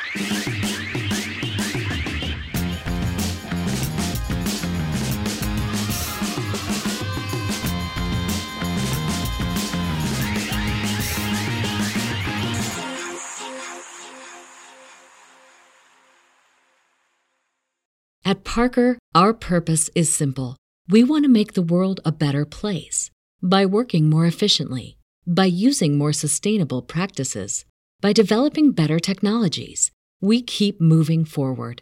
With each new idea, innovation, and partnership, we're one step closer to fulfilling our purpose every single day.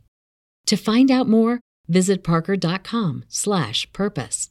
Parker, engineering your success.